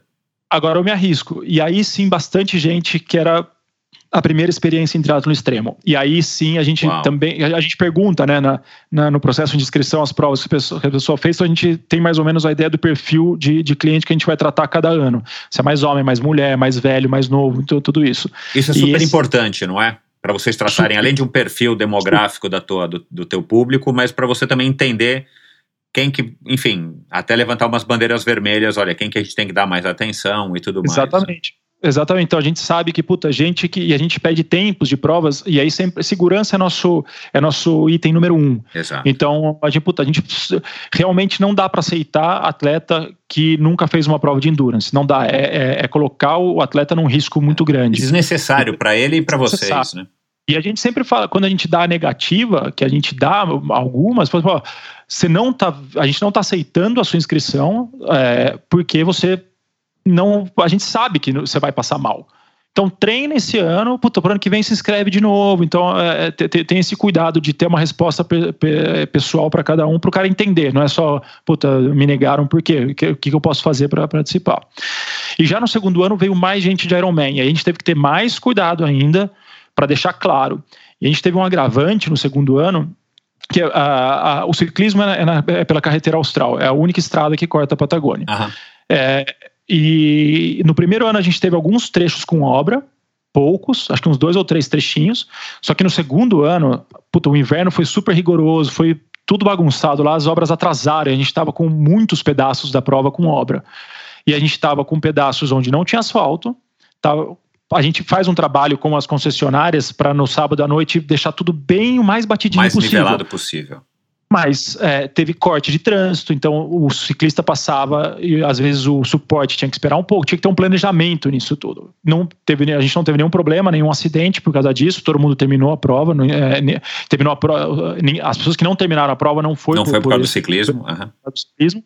Mas a gente teve a preocupação de, desde cedo, desde quando a gente soube que as obras não iam estar prontas, como era para estar, de informar, ó, vai ter espaços com, ah, com, gravel, com, que não é asfalto.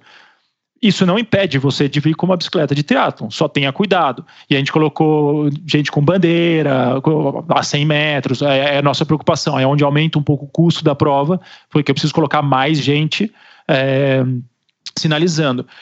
E comparando a nossa prova com as outras provas do circuito, principalmente as europeias, eles são, as europeias são a prova, acho que de todas as provas do circuito, a gente, que são, são 12 provas, a gente é a única profissional em termos de organização, de empresa. Todas as outras, ah, os organizadores têm outros trabalhos e organizam a prova.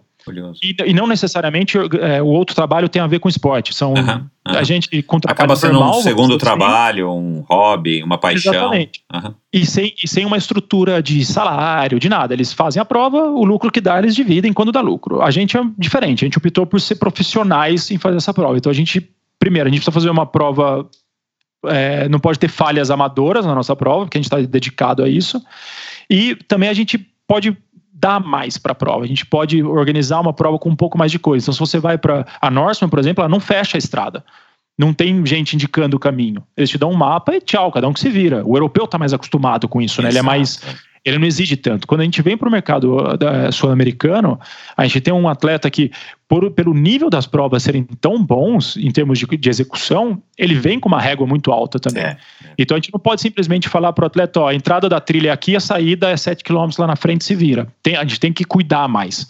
Mas a gente não quer cuidar tanto a um nível que as pessoas comecem a achar que ah, é só mais um Ironman é, e não descuidar de ser, puta, isso aqui é largado demais. Então a gente vai sempre aí num meio termo de dar o mínimo cuidado necessário para que a experiência seja melhor. E pelo Tá. menos por enquanto, até pelo que você está me contando, né, não sabia desse detalhe da Norseman, que eu acho que foi a primeira prova né, de extremo triatlon que, que houve, se não foi a primeira, é a que teve mais sucesso.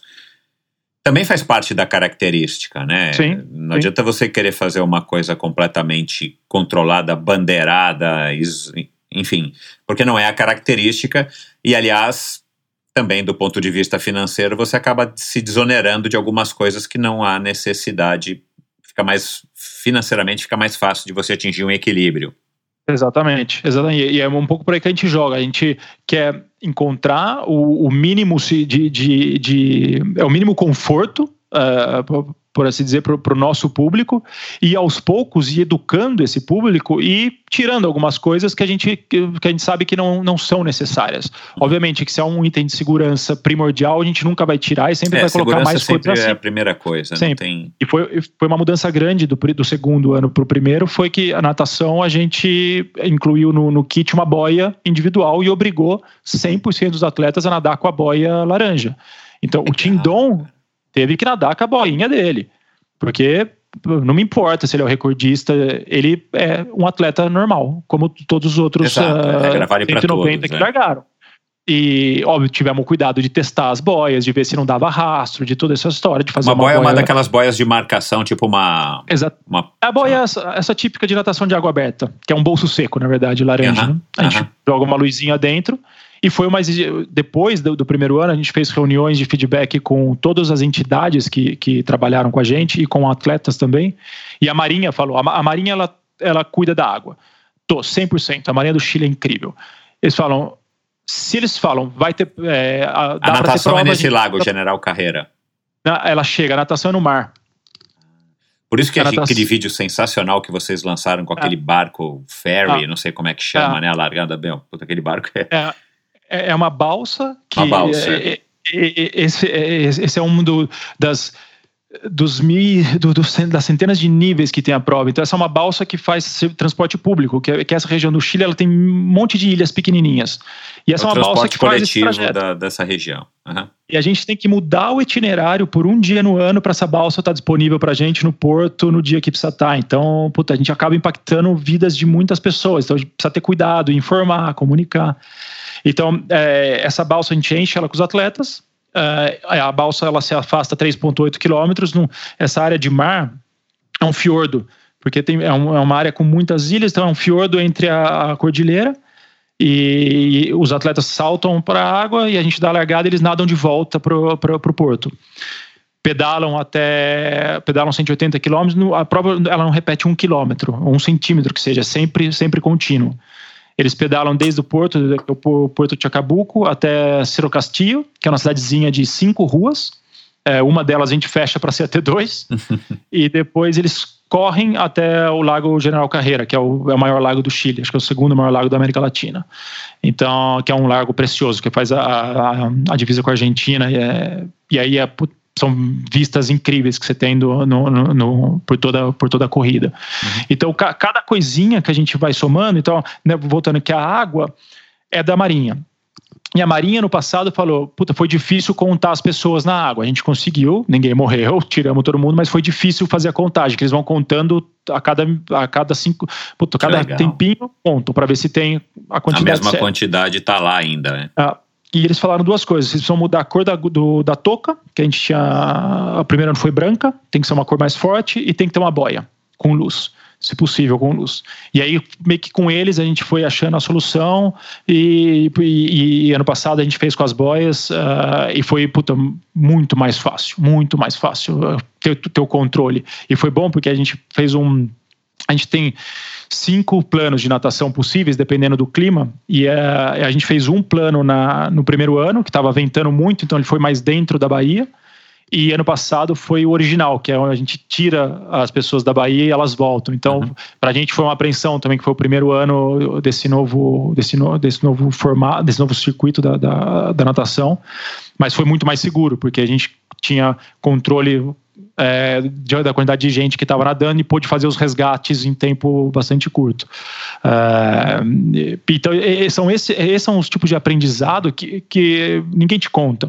Que você vai, vai meio que na. Exato. no- E esse ano vão vai ser outro de- aprendizado, se acontecer a prova, vão ser outras experiências Certeza. e aí vai, né? Certeza. Certeza. né? E, e ano passado teve. A gente. A gente está um pouco tranquilo com essa questão de cancelar ou não, porque ano passado a gente passou pelo mesmo. Eh, Porque em outubro o Chile explodiu numa revolução social gigantesca, que, que nunca vista. É. A gente teve toque de recolher em Santiago, a gente teve muito problema.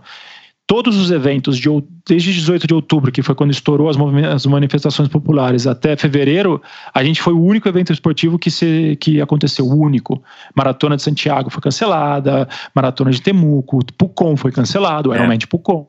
Então, e a gente, por que, que a, gente, a gente assumiu um risco baixo, porque a região onde a gente estava era uma região mais tranquila, e porque a gente tem um trabalho durante o ano inteiro com, as, co- com, a, com a comunidade, com as, cada uma das cidades que a gente passa. Então a gente tem cada vez mais as cidades do nosso lado.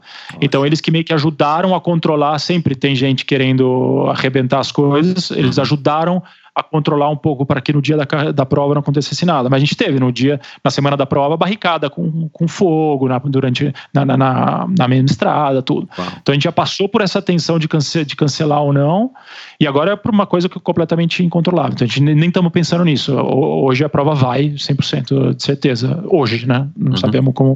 É, qual qual é o, a- o final de semana da prova? 1 de dezembro. É, a gente está bem, bem distante. Desculpa, 6 de dezembro. Esse ano é 6 de dezembro. É o primeiro final de semana de dezembro. A gente está bem distante nesse aspecto, vocês realmente estão privilegiados. Agora, não, não existe, pelo menos por parte dos participantes, já que também é uma comunidade muito pequena, completamente controlada, a preocupação de que, puxa, cara, não estou conseguindo treinar nada, estou confinado, né? Um italiano, um Não. espanhol, um Isso. francês. O que a gente tem, e, e obviamente é, não oficial, mas está tá na mente eh, do, de, dos, dos, sócios é a gente precisa dar no mínimo três meses para essa galera treinar. Ah, então, legal. A gente, a gente, não me preocupa como vai estar o mundo em junho, julho e agosto. Me preocupa uhum. em setembro. Sim, setembro. É tipo, vai ser um deadline para vocês. Vocês vão ter uma reunião é. e vão ter que decidir o que, que vão fazer. E não é o mundo inteiro. Aí a gente vai ter que falar com, com os atletas. Isso é o bom de ser uma prova com 250, 300 atletas. Eu posso ter uma comunicação uh, aberta. Como está o treino? Estão conseguindo treinar? Tamo. Beleza, a prova vai. Uhum. Porque aqui já é, Entendeu? É, o, o, fato de ser um ambiente. Uma, é, é, o fato de ser, serem poucas pessoas te, te dá também esse, esse controle, né? Se a grande maioria falar que sim, ótimo, né? Vocês vão ter ótimo. certeza de que a prova vai acontecer dentro da claro. situação real 2020. Claro. Agora, uma coisa que eu ouvi, e até comentei isso, se não me engano, foi. Não lembro agora com quem que eu comentei, mas também existe uma, uma análise que, assim, se, se, os eventos do primeiro semestre vão conseguir ser realizados no segundo semestre, né, os que foram adiados e não cancelados ou postergados para a próxima edição, 2021, também vai, vai, vai ter uma hora que vai faltar final de semana, né? Exatamente, exatamente. A, o, enfim, os organizadores, eu sei que não tem, não deve ter muitos eventos esportivos na região onde hum. vocês fazem, mas pode ser que vocês é, conciliem, por exemplo, com uma maratona de Santiago no mesmo final de semana.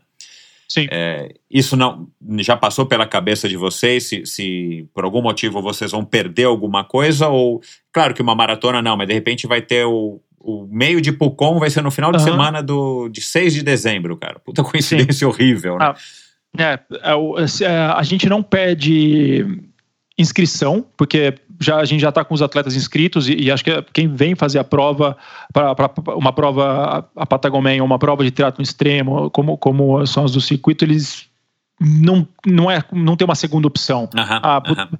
Tem que ter uma segunda é opção muito grande para é, é a primeira opção do cara. É, é, é. A gente pede, e como, de novo, como a gente é uma. A gente é um. No final do dia, a gente é um negócio. Uhum. A gente pede impacto em mídia.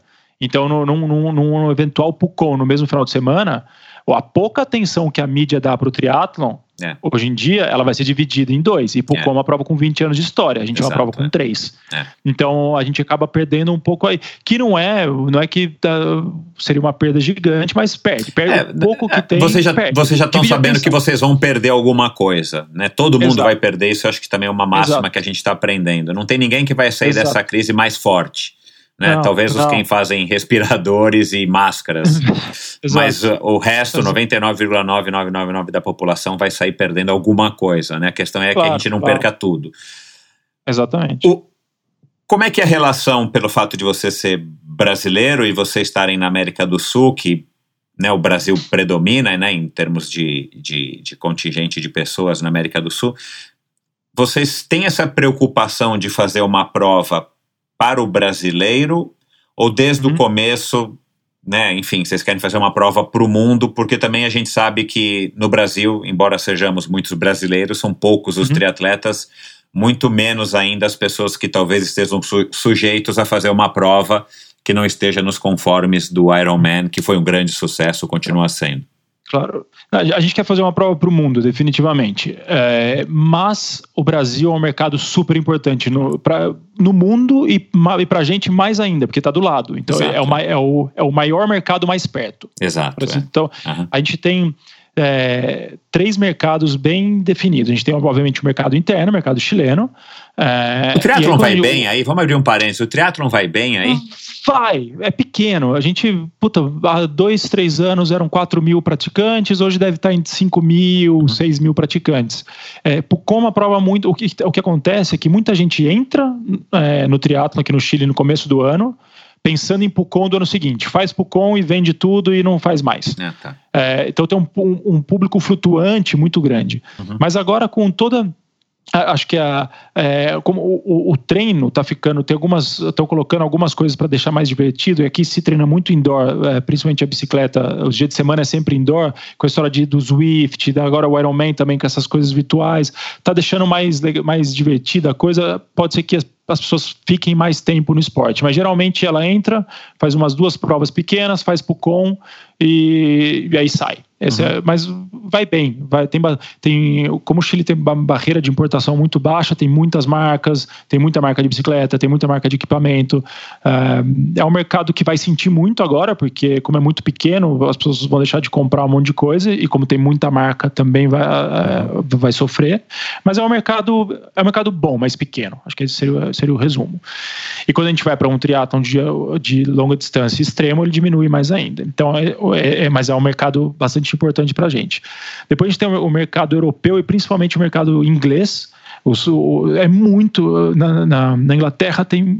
to- Todo o Reino Unido, na verdade, é, tem um- uma cena de triatlon gigantesca, muito forte, muito, muito forte. E o Brasil, é, ele vem porque é, é o que está mais próximo, e com mais público. Então, é, e aí, obviamente, pegando não só é, os meus contatos, mas também meu, como é minha língua, minha língua nativa, toda a nossa comunicação a gente acaba fazendo inglês, ah, espanhol e português, porque a gente sabe que é um mercado super importante, é um Claro, mercado que está próximo. E, puta, por que, que eu vou ter, só ficar falando inglês e espanhol se eu posso falar em português? Claro. Se eu posso ter uma parceria com o Vaguinho e ele comunicar a gente aí, e eu tenho contato com as assessorias, eh, por- por- por- enfim, pelas coisas que eu já fazia, é, não, fa- não faria o menor sentido fechar os olhos para esse mercado. É um mercado super importante. Vocês, por enquanto, estão organizando uma prova só. Vamos falar um pouco agora do lado do business. Uhum. Quais são os, os planos? O que, que vocês já se, enfim, já discutiram, estão aventando para transformar o negócio de vocês numa empresa, enfim, que talvez atinja o break-even mais rápido ou, ou- ou se torne maior? P- Primeiro ponto, a gente quer fazer. é, bom, a Patagonia quer fazer. A gente quer que ela seja reconhecida como uma das melhores provas que existem. A gente tem essa. é, parece às vezes quando a gente fala é, soberbo, mas na verdade é a realidade. A gente, quer, a gente é triatleta, os três. A gente, a gente sempre sonhou em correr uma prova perfeita. A gente sabe que ela não existe, mas a gente quer chegar o mais próximo possível de uma experiência perfeita. É, então, o nosso foco está muito em aprender rápido e executar com a Patagonia para que ela seja uma experiência perfeita para todo mundo que vem é, competir ou trabalhar nela. E a gente começou a- agora, a- ano passado, a pensar num segundo evento. É, os processos, os- o, o processo todo é lento, porque a gente, é, entre a ideia e a, e a execução, a gente tem dois anos. E esse é um jeito que a gente vem trabalhando, que a gente tem teve a ideia. Aí é- é um ano para a gente efetiv- é, desenvolver é, a ideia efetivamente. Então, puta, definir rota, definir lugar, definir preço, defi- definir o produto. E depois é um ano para vender. A gente não pode lançar uma prova em outubro que vai ser uma, em dezembro, porque Exato. simplesmente a gente- o nosso público que a gente acabou construindo é um público muito internacional. Então é um público que exige planejamento, exige é, tá, puta, eu vou planejar uma viagem para Patagônia. não- é uma coisa bastante. Para o europeu é, simples. distante, né? É distante. Por conta da ausência de voos diretos. Para o americano é distante, então ao mesmo tempo é que para nós brasileiros não é tão distante. Para o europeu é uma, um, Ah. enfim, um trabalhão para chegar aí. Então a gente tinha planejado é, terminar a prova é, ano passado e a gente ia fazer uma, uma, uma prova exploratória de ciclismo pela Patagônia. Mas com toda a questão social que estava acontecendo, não estava seguro para fazer. Então a gente colocou isso em stand-by. E, mas a gente tem duas possibilidades aí. É, um, fazer uma prova de ciclismo, e aí por etapas. é, porque a carretera austral agora ela está inteira pavimentada, cruzando a- quase que a Patagônia inteira iam ser 700 quilômetros, mais ou menos, em quatro ou cinco dias. É, nunca pedalamos lá, precisamos efetivamente ver se é pedaleável, se, porque, qual, qual que é a, a estrutura que tem, tudo, mas isso era uma ideia. Ou fazer um não um meio Patagomé, porque o Patagomé a gente não muda. O Patagomé é uma distância full onde ela é, mas fazer um triatlo extremo de distância mais curta. Aí pode ser na Patagônia, pode ser no Atacama, pode ser. A gente tem estamos explorando lu- lu- lugares ainda. A gente quer que seja na Patagônia. A região onde a gente faz, que é a região que chama Icem, é uma região muito bonita, mas muito pobre em termos de turismo. É, chama pouca gente, porque ela está entre Torres da Ipaine, que é super famoso, e as regiões do do- dos lagos, que é super famosa. E ela fica aí no meio e é uma região super subdesenvolvida. E a gente tem um compromisso social de ajudar a desenvolver a região. Então a gente está pensando em eventos para desenvolver essa região. Então, talvez um ciclismo e um meio triatlon extremo também, mas sempre com essa pegada, provas pequenas e fornecendo uma experiência não só de vai, correr a prova e vem embora. Uhum. A gente, o, o, atleta que vem para a Patagônia, ele fica na média oito dias na Patagônia. A gente pede que ele fique quatro, de quinta a segunda, mas ele fica na, na média oito. Tem gente que fica, a gente teve casos nos dois anos de gente que ficou 60 dias. Opa, delícia. E fizeram a, a Patagônia ah, e, vale, e vale, a pena, né? Porque o, vale, a região, o pouco que eu conheço, nossa, quero voltar Não, porque é maravilhosa. Ah, maravilhoso. Tem, tem coisa para fazer. Se pegar três meses um motorhome e ficar viajando por lá, é a coisa mais linda do mundo. Então, é, são esses outros dois eventos, porque realmente com um evento fica primeiro você coloca você põe o risco todo de, de um Exato. ano num evento só que é super perigoso e também é super difícil porque não é que te, a gente tem marcas patrocinadoras é, que seguem com a gente desde o primeiro ano tem marcas novas que estão chegando mas não é que está todo mundo louco por patrocinar uma prova de triatlo extremo na Patagônia para 300 pessoas tem que é, a gente produz muito conteúdo justamente por causa disso, que a gente fala, você não patrocina, o patrocinador quando entra para patrocinar a Patagônia, não patrocina a prova, ela patrocina uma geração de conteúdo gigantesca, Exato. a gente solta vídeo novo toda semana, é. a gente solta um documentário por ano de 30 minutos, a gente estava até, até ah, seguimos desde novembro, desde novembro e até agora com o nosso documentário em todos os voos da Latam no mundo inteiro. Então, é, esse é o pacote de coisa que a gente vende para os patrocinadores, porque a gente quer ser uma plataforma de comunicação, pensando para esse lado do negócio, a gente quer ser uma plataforma de comunicação. Você pode falar com 300 atletas, mas você pode falar hoje, nosso alcance em, em mídia social no ano, você para 8 milhões de pessoas, 9 milhões, você pode Legal. falar com essas pessoas. E, e sempre tratando de roubar as coisas boas do triatlon, de disciplina, perseverança, de resiliência. O triatlon ainda é um esporte limpo. Então, é. É, acho que a gente tem muito o que oferecer para as marcas em termos de, de, valor que ela pode é, se apropriar. Os, os, valores do triatlon ainda estão bem ah.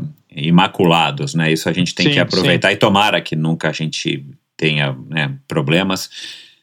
Podcast está nos planos? Está nos planos.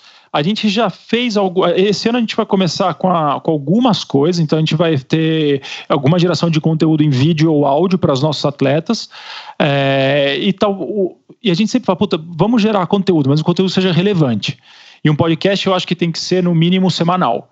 Porque se, eu posso estar errado, mas é a concepção que eu tenho. Eu acho que precisa ter uma certa frequência. É, não, e... é, igual, é igual ao YouTube. Se você não tiver frequência, a pessoa, Exato. você cai no esquecimento porque tá cheio de gente fazendo, né? Você não vai ser o único. Mas semanal Exatamente. talvez não, talvez quinzenal. Quinzenal, vezes... talvez. É. Então, se a gente tiver. É, e esse foi um. A gente tinha muito vídeo ano passado. E a gente foi lançava um a cada mês, mês e meio. Errado. Super, tem que vídeo, YouTube tem que estar sendo atualizado sempre. Então, é. agora, com os vídeos desse ano, a gente já está com muito mais frequência. E talvez a gente arme alguma coisa assim.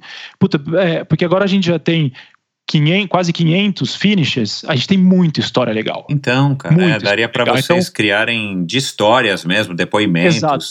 Exato. Então, talvez a gente tenha alguma ideia aí de começar a. Puta, um podcast curto de entrevista com gente que já acabou porque os nossos documentários e os nossos vídeos são muito em cima disso. A gente, no nosso documentário, nenhum dos dois você vai ver essa coisa que tem do, de, do Dicona, pedalar 180 quilômetros, não tem um número no nosso documentário, são só pessoas contando suas experiências. Porque, é, de novo, a gente, né, dos 300 atletas, cinco vem tentar ganhar. Os outros 295 vêm viver a experiência. Exato. Então, por isso que é, por isso que eu falei que a gente não é um, um mercado de esporte, a gente está no mercado de hospitalidade. Para cinco é esporte. Puta, e o cara quer, ele quer ganhar, ele vai fazer de tudo para ganhar, então a gente precisa fazer uma prova que seja. É, é, que dê a plataforma para que tenha competição mas também para que tenha toda a parte da, da, da experiência. E, e, aí pode ter coisa muito bacana, a gente pode explorar e ter tem muita história que pode ser boa de ser escutada. Então, é, eu sou suspeito para falar, óbvio, mas eu acho que para vocês que estão querendo fortalecer e divulgar a marca de vocês, o DNA desse produto, essa nossa conversa aqui já está sendo bastante esclarecedora, né, para uhum. o eventual ouvinte que cogita ou que nem sabia que existia a prova, mas pode se interessar. Uhum porque você falou aqui muitas coisas que são muito legais e às vezes elas ficam complicadas de você passar num vídeo, né? A não sei que seja um vídeo Exato. isso que a gente está gravando, né? Dessa Exatamente. conversa. Então, através do podcast, você consegue, né, fazer um momento onde vocês vão passar esses, essas preocupações, de como é que surgiu a história da boia e, e por aí vai, que você vai Exatamente. reforçando o que vocês querem de fato passar e que, na verdade, basicamente só, só vivencia quem esteve lá. Né? E é Exato. legal, vocês estão tendo esses multiplicadores, mas nada melhor do que vocês deterem esse, esse poder de disseminar essa informação. O Verdade. Samir, é, o futuro eu já imagino aí que você vai me responder, mas assim, o que, que você imagina para o futuro do, assim, qual que seria o sonho de vocês no médio e longo prazo, a hora que vocês estiverem na décima edição do Patagon Man? Como é que vocês se enxergam? É, qual que é o, É, o lugar que vocês querem estar? A gente tem dois sonhos. é, um, como empresa, obviamente. Um, que a prova seja reconhecida como a, a melhor experiência que um atleta pode ter. E é isso que a gente vai. E, e, é uma, é uma corrida que não tem linha de chegada, porque nunca vai ter uma prova 100% perfeita. Então a gente sempre vai. A gente, é a gente é obcecado pela, pela experiência, que a experiência de todos os atletas sejam boas. Então, isso é. Ter, ter esse reconhecimento é uma coisa que a gente vai buscar todo, todo ano, a gente vai buscar ter esse reconhecimento. A gente o tem quando a gente faz é, pesquisa pós-prova com os atletas. Então a gente consegue se balizar se a gente está para que lado que a gente está tá indo, se a gente está melhorando e onde a gente tem que melhorar. E o outro é que a gente, a nossa prova, ela é a inscrição, o processo de inscrição é em duas etapas. Então as pessoas se inscrevem na loteria, numa loteria que custa 10 dólares, e depois de toda essa galera a gente seleciona os 300 e faz um sorteio tudo. Hoje em dia a gente já tem mais de 300 então, se, se- de, de- de- inscritos na loteria, mas nosso sonho é ter 5 mil, 6 mil. E aí por quê? Porque esses 10, reais, esses 10 dólares cada um paga, 100% dessa grana a gente doa para um centro de reabilitação da Patagônia, de, de reabilitação de pessoas. É como se fosse uma, um- uma ACD da, Ah, local da Lá em Patagônia. que é também. lá em Aicem. Eles fazem um trabalho bem grande por toda, por toda a região de Aicem é, e são, eles são de muito apoio. Porque é, é um, é, um, é um braço do, do Clube Lions que faz essa parte, mas eles, eles não têm um financiamento fi- fixo, não têm sócios que bancam direito. E a gente, desde o, desde o segundo ano, a gente começou a doar todo esse dinheiro para eles. E, putz, seria incrível a gente chegar a um ano e doar Porra, 50 legal mil dólares demais. para os caras. Então, putz, o impacto que a gente pode ter na, na região, é, putz, isso não, não tem preço. Então, o nosso sonho, muito mais que o número, chegar a ter 5 mil pessoas querendo fazer a nossa prova, a gente quer ter 50 mil dólares para doar para essa instituição que faz um trabalho incrível lá. legal demais. Que ideia legal. Quem deu essa Não. ideia? O, o lance de ter a, de, isso, a, de ter a loteria e de doar vem da, vem da, da Norseman. A Norseman já faz isso com, a, com a loteria Ah, dela. que legal. Hoje ela não doa 100%, porque hoje ela já está nos 5 mil, então ela doa, acho que dois terços ela doa, ah, e o resto ela financia o, a transmissão ao vivo da prova. E ela tem Ah, tudo isso legal. muito claro no site, não é que é uma informação, ela, tá- ela t- deixa isso bastante transparente.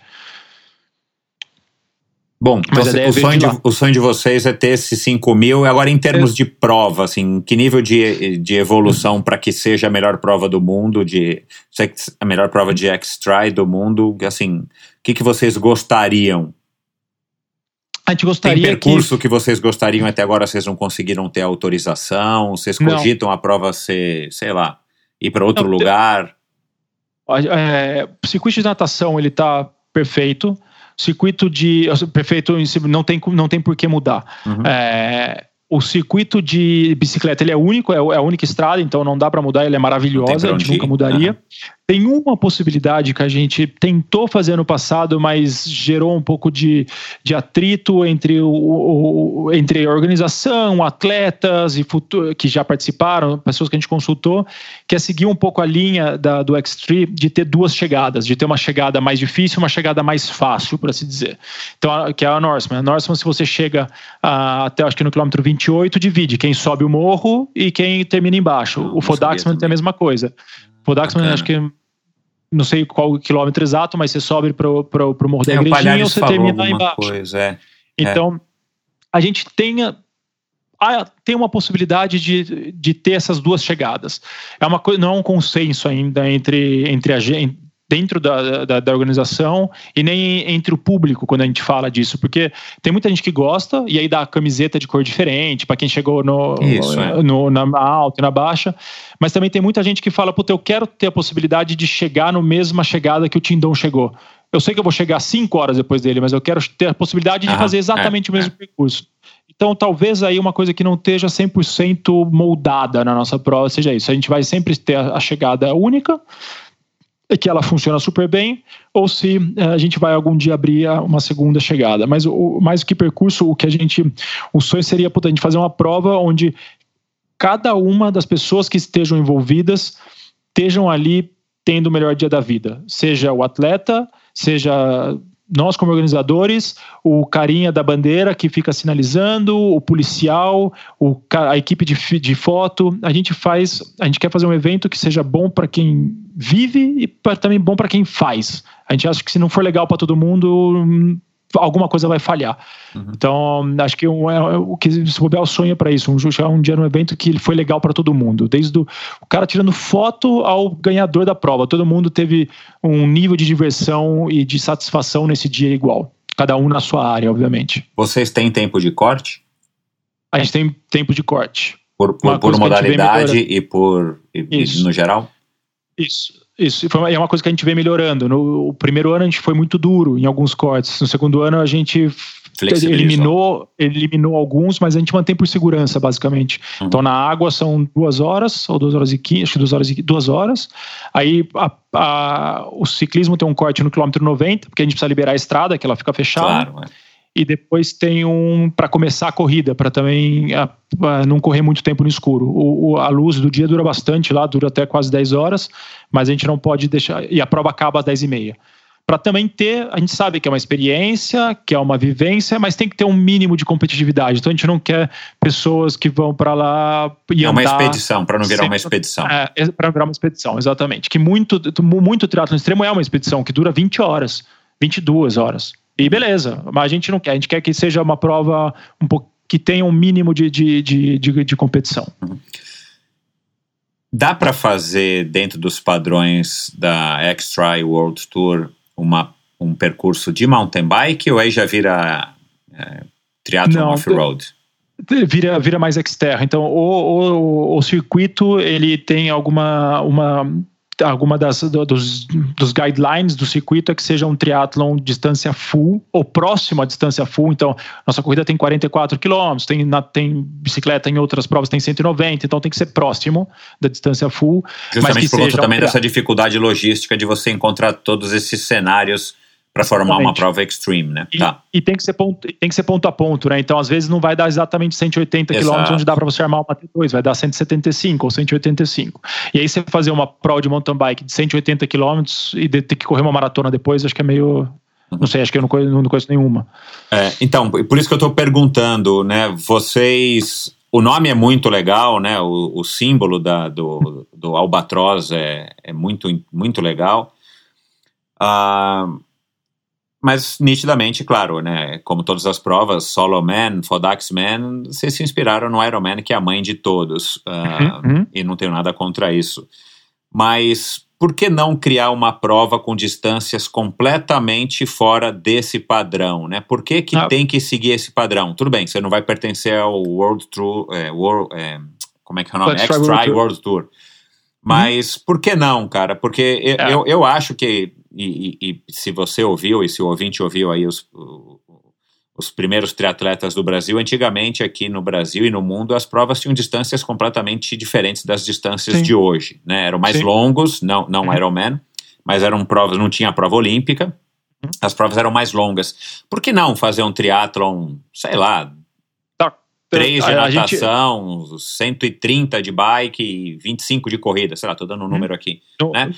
né? Para vocês flexibilizarem uh, e criarem algo diferente Sim. que também atrai a atenção da, da, das pessoas, né? A vontade de experimentar uma distância Sim. completamente diferente.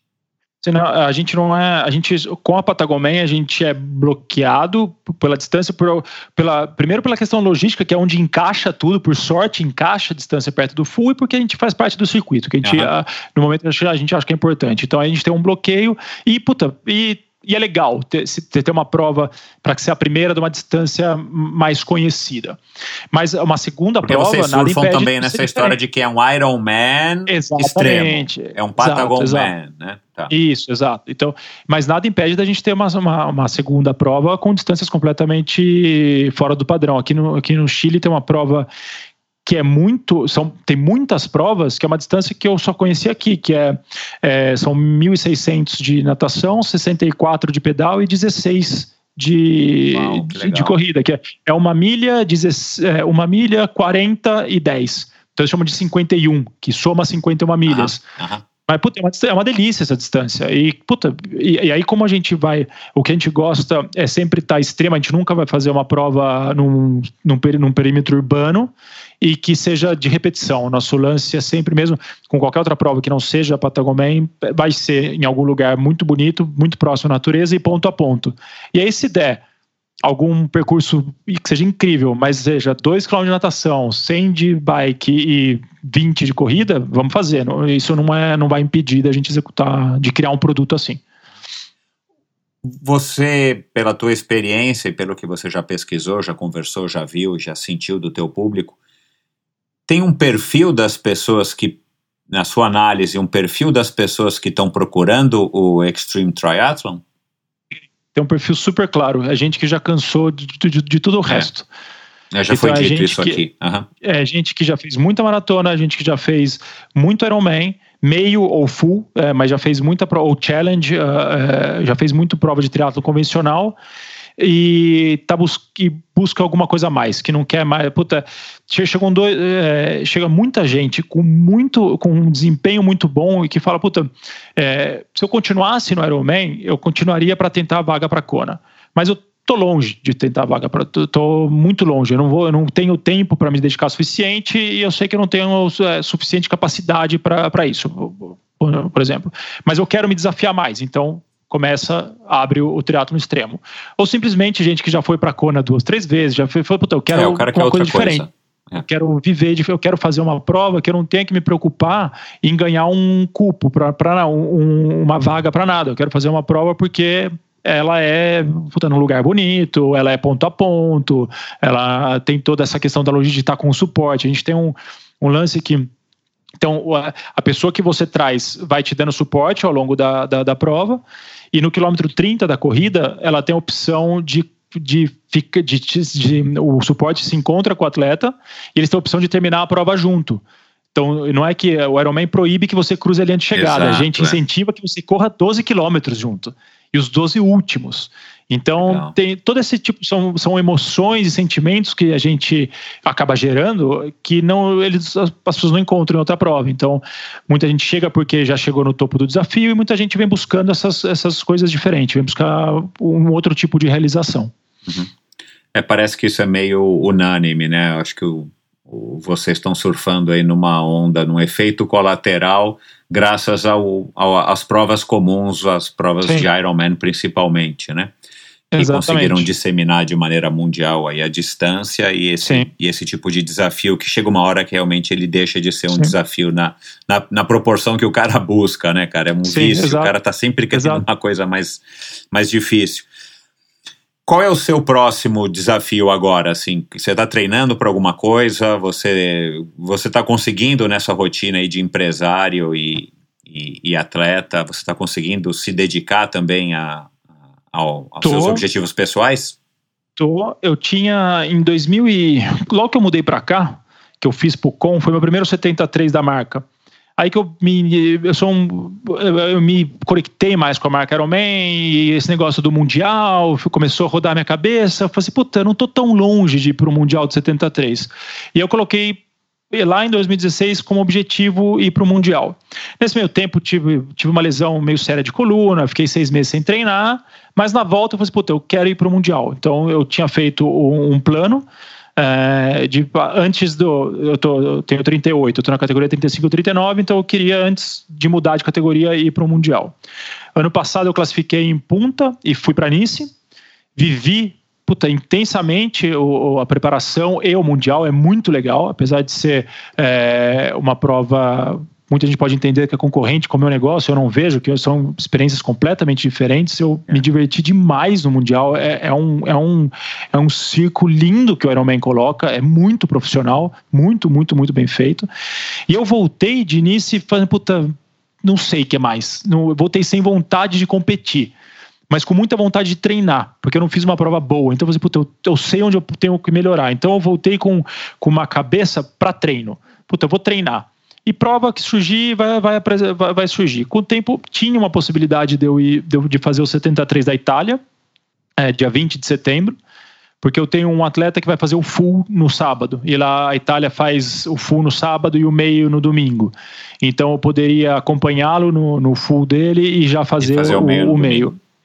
E agora, mas agora eu não sei se essa Tô prova cansativo, vai, hein, vai. cara? Acompanhar o cara no sábado. É, é. mas aí, puta, mas tudo vai da tudo vai da cabeça que você vai entrar para a prova. Então eu vou para lá para acompanhar. Esse é o Isso, meu Isso, a prova vai ser o bônus. É. A prova, puta, eu já estou aqui, eu faço o meio, não, não vou atrás de vaga, eu vou fazer ah, uma prova, é. vou executar bem feito, porque eu gosto de fazer as coisas bem feitas, mas certo. não vou com neura de, ah, puta, não, não baixei um minuto o meu tempo. Não, vou, vou porque eu vou estar tá lá. Por enquanto é essa tá, tá na dependência de saber se a prova claro, vai acontecer é. ou não. E se eu posso voltar para julho, setembro, eu preciso voltar a nadar em julho. Para eu ter no mínimo dois meses de natação. É, eu, eu, não sou um mau nadador, não sou um excelente, mas sou, não sou um mau nadador. Uhum. Então, com dois meses eu conseguiria voltar para uma forma ok da natação e aí e, e poderia talvez pensar fazer essa prova. É, é o que eu estou apontando. E meu objetivo de longo prazo é fazer, é conseguir executar cinco anos de Patagon para no quinto ano eu fazer. Esse é o meu próximo ah, full. Eu falei, para ser meu próximo full tem que ser especial. Não Norseman, não um, um Fodaxman. Você não. quer estrear na Patagon Man. Eu quero, eu quero e quero, quero que seja no aniversário de, de cinco anos, que até lá eu imagino que ela já vai estar tá rodando redondinha, que não que precisa de eu estar no dia é. ali. É. É. é. Então, são os dois, de, de curto e longo prazo. Legal. Cara, é, eu tinha programado em acabar esse nosso bate-papo agora, mas chegou uma pergunta aqui de última hora, ó, tá pipocando aqui no meu celular. Eu acho que é da sua esposa, meu. Quando é que vai ser o ano sabático agora? O ano sabático, eu, acho que eu tô no ano sabático. Porque o ano sabático é quando você faz o que você gosta e não ganha dinheiro. É. Eu tô fazendo o que eu gosto e não tô ganhando dinheiro. eu tô no ano sabático. Excelente, excelente. eu quero eu tô mais preocupado quando vai ser o ano que eu vou voltar a trabalhar. Delícia, cara. Tem, tem é. aquele, aquele jargão, aquele ditado que diz assim que a gente tem que escolher o que a gente gosta para trabalhar, né? É, Mas outro dia, já faz algum tempo, eu ouvi uma versão diferente que eu achei super legal, cara. Talvez seja mais fácil a gente aprender a gostar do que a gente trabalha, né? Exato, seja um caminho exato. um pouco mais curto e talvez mais realista. Então, deixa Exatamente. a gente aprender. Você, Exato. de certa maneira, aprendeu, né, cara, a curtir o esporte, uhum. aprendeu a curtir o triatlon, se viciou nesse, nesse nosso esporte maravilhoso e você agora está conseguindo viver aí esse, esse sonho de poder trabalhar com o que gosta. E, Exatamente. E, e é isso. Cara, muito obrigado por esse bate-papo, foi espetacular. Para que as pessoas saibam mais, esse ano já não dá mais para se inscrever no Patagon Man. Vocês têm já desenhado um plano de emergência? O que, que vocês vão fazer se por acaso a prova não puder acontecer? Vocês vão rolar as inscrições para o ano que vem, então não vai ter mais é, inscritos, né? Então o ouvinte que por acaso ficou com vontade. Se a prova não hum. acontecer esse ano, ele não tem como correr em 2021, a não ser que algumas pessoas desistam, só vai poder correr em 2022? Tem, é, tem, tem como. Se a gente, a gente tem uma, nada definido ainda, mas as, as opções são. A gente, a gente não postega a prova por um período curto, então o que muita gente faz, ah, joga para três é, meses para frente. É, não, não dá, a gente não. É, por, por, clima, por tudo, é, de, é, só em dezembro. Então, a gente passa automaticamente a prova para 2021 e a gente, o plano até agora é dar opções para os atletas. Você quer passar o seu, o seu, a sua vaga para 2021 ou você quer ter algum tipo de reembolso? Que aí a gente vai ter que ver o que, que sobra de reembolso. A gente tem que ser muito transparente. O que, claro, quem já está a gente já está gastando, né? Sabe o que, então, que o Race tem... Across America fez? Ele, ele cancelou agora recentemente, né? A uhum. prova que aconteceria no meio do ano. Demorou, uhum. demorou, demorou e cancelou. E aí ele fez essas opções, três opções, na verdade. Você pode passar a tua inscrição para 2021, você uhum. pode passar a tua inscrição para 2022, tá. e você pode pegar o dinheiro de volta descontados aí, que acho que no Isso. caso deles dá 50%. Eu achei interessante Ah, é. você poder passar para dois anos, porque às vezes você Ah. já se programou com a tua família. Pô, eu tinha programado Outra minhas férias coisa. na Patagônia, mas em desenho, as minhas férias ano que vem eu já marquei de ir para É. Florianópolis, sei lá. A gente, a gente tá vendo bastante. A gente já teve do circuito duas provas oficialmente canceladas, o Keltman e Swissman. Então a gente está aprendendo muito também de feedback Claro. deles, da comunicação e que os atletas estão pedindo. Uhum. E a gente vai fazer de novo. A gente quer. eh, faz parte de, de prover uma boa experiência para os atletas nos maus momentos também. Então a gente. Por isso que a gente não tem nada 100% definido, porque tão, as possibilidades estão todas abertas ainda. Mas a gente vai tentar fazer.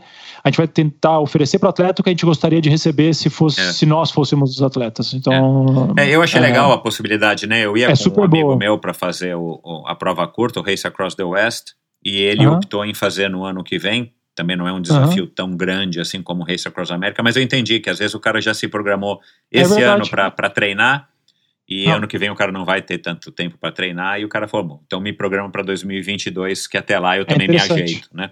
Uhum. Mas bom, é, redes sociais, passa aí os seus contatos. Quem quiser é, entrar em contato com você, já que você que fala português e que quiser tirar É, dúvidas. Pô, é, rede social minha, pessoal, é Rosolém, em todas, é, arroba Rosolém. Ah. Ah, é fácil, em Instagram, Twitter e Facebook. E da Patagon Man é Patagon Man X3, em todas também. Ah, tá, Instagram, o Facebook, YouTube, Twitter, tudo Patagon Man X3. Legal. É, e é a gente que responde mesmo tudo. Então, quem quiser qualquer dúvida, quer saber mais sobre a prova, saber mais, receber mais conteúdo, a gente a gente está por trás de tudo. Então, é só mandar que a gente responde. Bacana. Cara, muito obrigado, boa sorte, saúde aí para todos vocês, famílias, sócios e, e todos os triatletas chilenos, que vocês consigam, é, tomara, né, que, que haja um Patagon Man esse ano, para que, enfim, mais aprendizados vocês é, consigam ter para fazer cada vez mesmo uma prova mais legal. Obrigadão, Chassu. Uh, agradecer o espaço que você dá para pessoas normais que estão fazendo coisas não tão normais. Acho que, é, Isso, é. acho que esse é o grande lance do endorfina que eu gosto muito e sou super viciado em escutar é, histórias diferentes que vêm de tudo quanto é canto.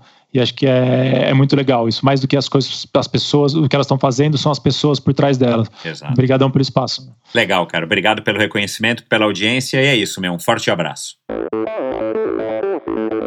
Bom, pessoal, é isso. Mais um bate-papo interessantíssimo. É mais um episódio aí da série não oficial Triatlons Extremos e Triatlons é, modernos feitos por atletas, de atletas para atletas, com o Samir Rosolém. E se você não ouviu os outros episódios mencionados aqui no Endorfina, eu vou lembrar aqui vocês, a gente falou aqui do Marco Aurélio e do Carlos Ambrosio, mas principalmente é, o Fernando Palhares, que já passou aqui para falar do outro route, mas principalmente sobre o Fodaxman, né, uma prova aí é, nos moldes aqui do Patagon Man. O Otávio Lazuri, do EV Tri, que a maior parte de vocês já conhece, uma prova realizada aqui em São Paulo. E o Ricardo Rosa, do Soloman, uma prova aí também super bacana, com, com uma história bem legal e que o Ricardo organiza com essa mesma paixão que, que esses outros organizadores é, fazem, uma prova pequena e, e, muito interessante. Enfim, e claro, o, o grande, já legendário Tindon, que participou do primeiro Fodax Man e ganhou, e desculpa, do primeiro Patagon Man e ganhou, já passou por aqui num episódio, se eu não me engano, em 2018. É isso, deem um alô pro Samir, vou colocar aqui todos os links para as redes sociais do Patagon Man e dele, para que vocês possam entrar em contato, dizer que vocês ouviram o episódio e tal. Ele com certeza vai ficar muito satisfeito, muito contente. E como ele mesmo disse, ele mesmo responde. E para mim também, espero que vocês tenham gostado desse episódio, tanto quanto eu gostei. Para mim é sempre um prazer dar esse espaço e principalmente ouvir as histórias as opiniões dessas pessoas que estão, de alguma maneira, trazendo um ar novo, dando uma renovada aí pro, pro esporte do triatlon aqui no Brasil e aqui, especificamente no caso do Samir, na América do Sul. Então é isso, pessoal. Um forte abraço, até o próximo episódio do Endorfina e saúde e juízo para todos. Eu quero agradecer a Black Tiger Studio. Black Tiger Studio é um estúdio de design que acredita que cada ser humano é único. Por isso, eles utilizam o poder da arte e do design para desenvolver projetos de customização que permitem expressar a sua personalidade em quadros de bicicleta, sapatilhas, opa, eu vou ter a minha, capacetes, opa, check, vou ter o meu, e também bolsas, sapatos, pranchas de surf, tênis, skate, o que mais você sonhar. trabalho deles rompe a forma meramente utilitária de se aplicar design. E o mais legal, que você consegue acompanhar tudo. Eles vão passando passo a passo do processo. Basta você conversar é, com eles, né, na verdade com o Décio, é, sobre os elementos e as cores que vocês gostam ou que de alguma forma marcaram a sua vida. E assim eles vão elaborar uma arte capaz de harmonizar com o seu equipamento. É, para saber mais, vai lá no Instagram, blacktiger.studio e chame a Mayra no inbox e ele vai, ela vai adorar e explicar todos os detalhes do processo para você. É uma empresa 100% nacional, um estúdio que vem fazendo o que lá fora já havia há muito tempo, então vamos prestigiar. É, e eles são aí os, os patrocinadores, foram né, os patrocinadores deste episódio. Então, muito obrigado a Mayra, muito obrigado ao Décio. Quero agradecer também a Bovem Energia. A Bovem é uma comercializadora, uma gestora e uma geradora de energia, assim como para os meus convidados. Para a Bovem, energia é um assunto muito sério. Uma empresa sólida e confiável, com profissionais experientes e treinados para lhe oferecer agilidade no atendimento, robustez e competência na condução dos negócios. Saiba mais em bovem.com.br. De energia, a Bovem entende. E quero agradecer também a Supacas, arroba SupacasBR no Instagram, é a marca de acessórios de ciclismo mais coloridos e casuais do mercado. Encontre todos os produtos da Supacas disponíveis no Brasil no site ultracicle.com.br e para você que é ouvinte do Endorfina, você já está cansado de saber, aliás, aproveite porque a oferta vai estar tá acabando, né? Vou dar aqui uma dica para vocês. É, em compras a partir de 100 reais, você recebe exclusivamente um desconto do frete. Então você vai receber produto, os produtos que você comprar ou o produto que você comprar na porta da sua casa. Basta você digitar a palavra endorfina no campo de cupom de desconto antes de finalizar a sua compra no site ultracicle.com.br. Dá uma olhada lá e siga arroba supacas com Z, BR tudo junto no Instagram. Obrigado por ouvir esse episódio do Endorfina. Acesse o endorfinabr.com, vá no post do episódio de hoje para conhecer um pouco mais sobre o meu convidado e alguns assuntos abordados em nossa conversa. Lá você ainda encontra todos os episódios do Endorfina. Siga o Endorfina BR no Instagram e confira imagens inéditas e inusitadas dos meus convidados. Participe enviando comentários e sugestões. Se você curtiu, colabore assinando Endorfina no seu agregador de podcasts preferido e compartilhando com seus amigos.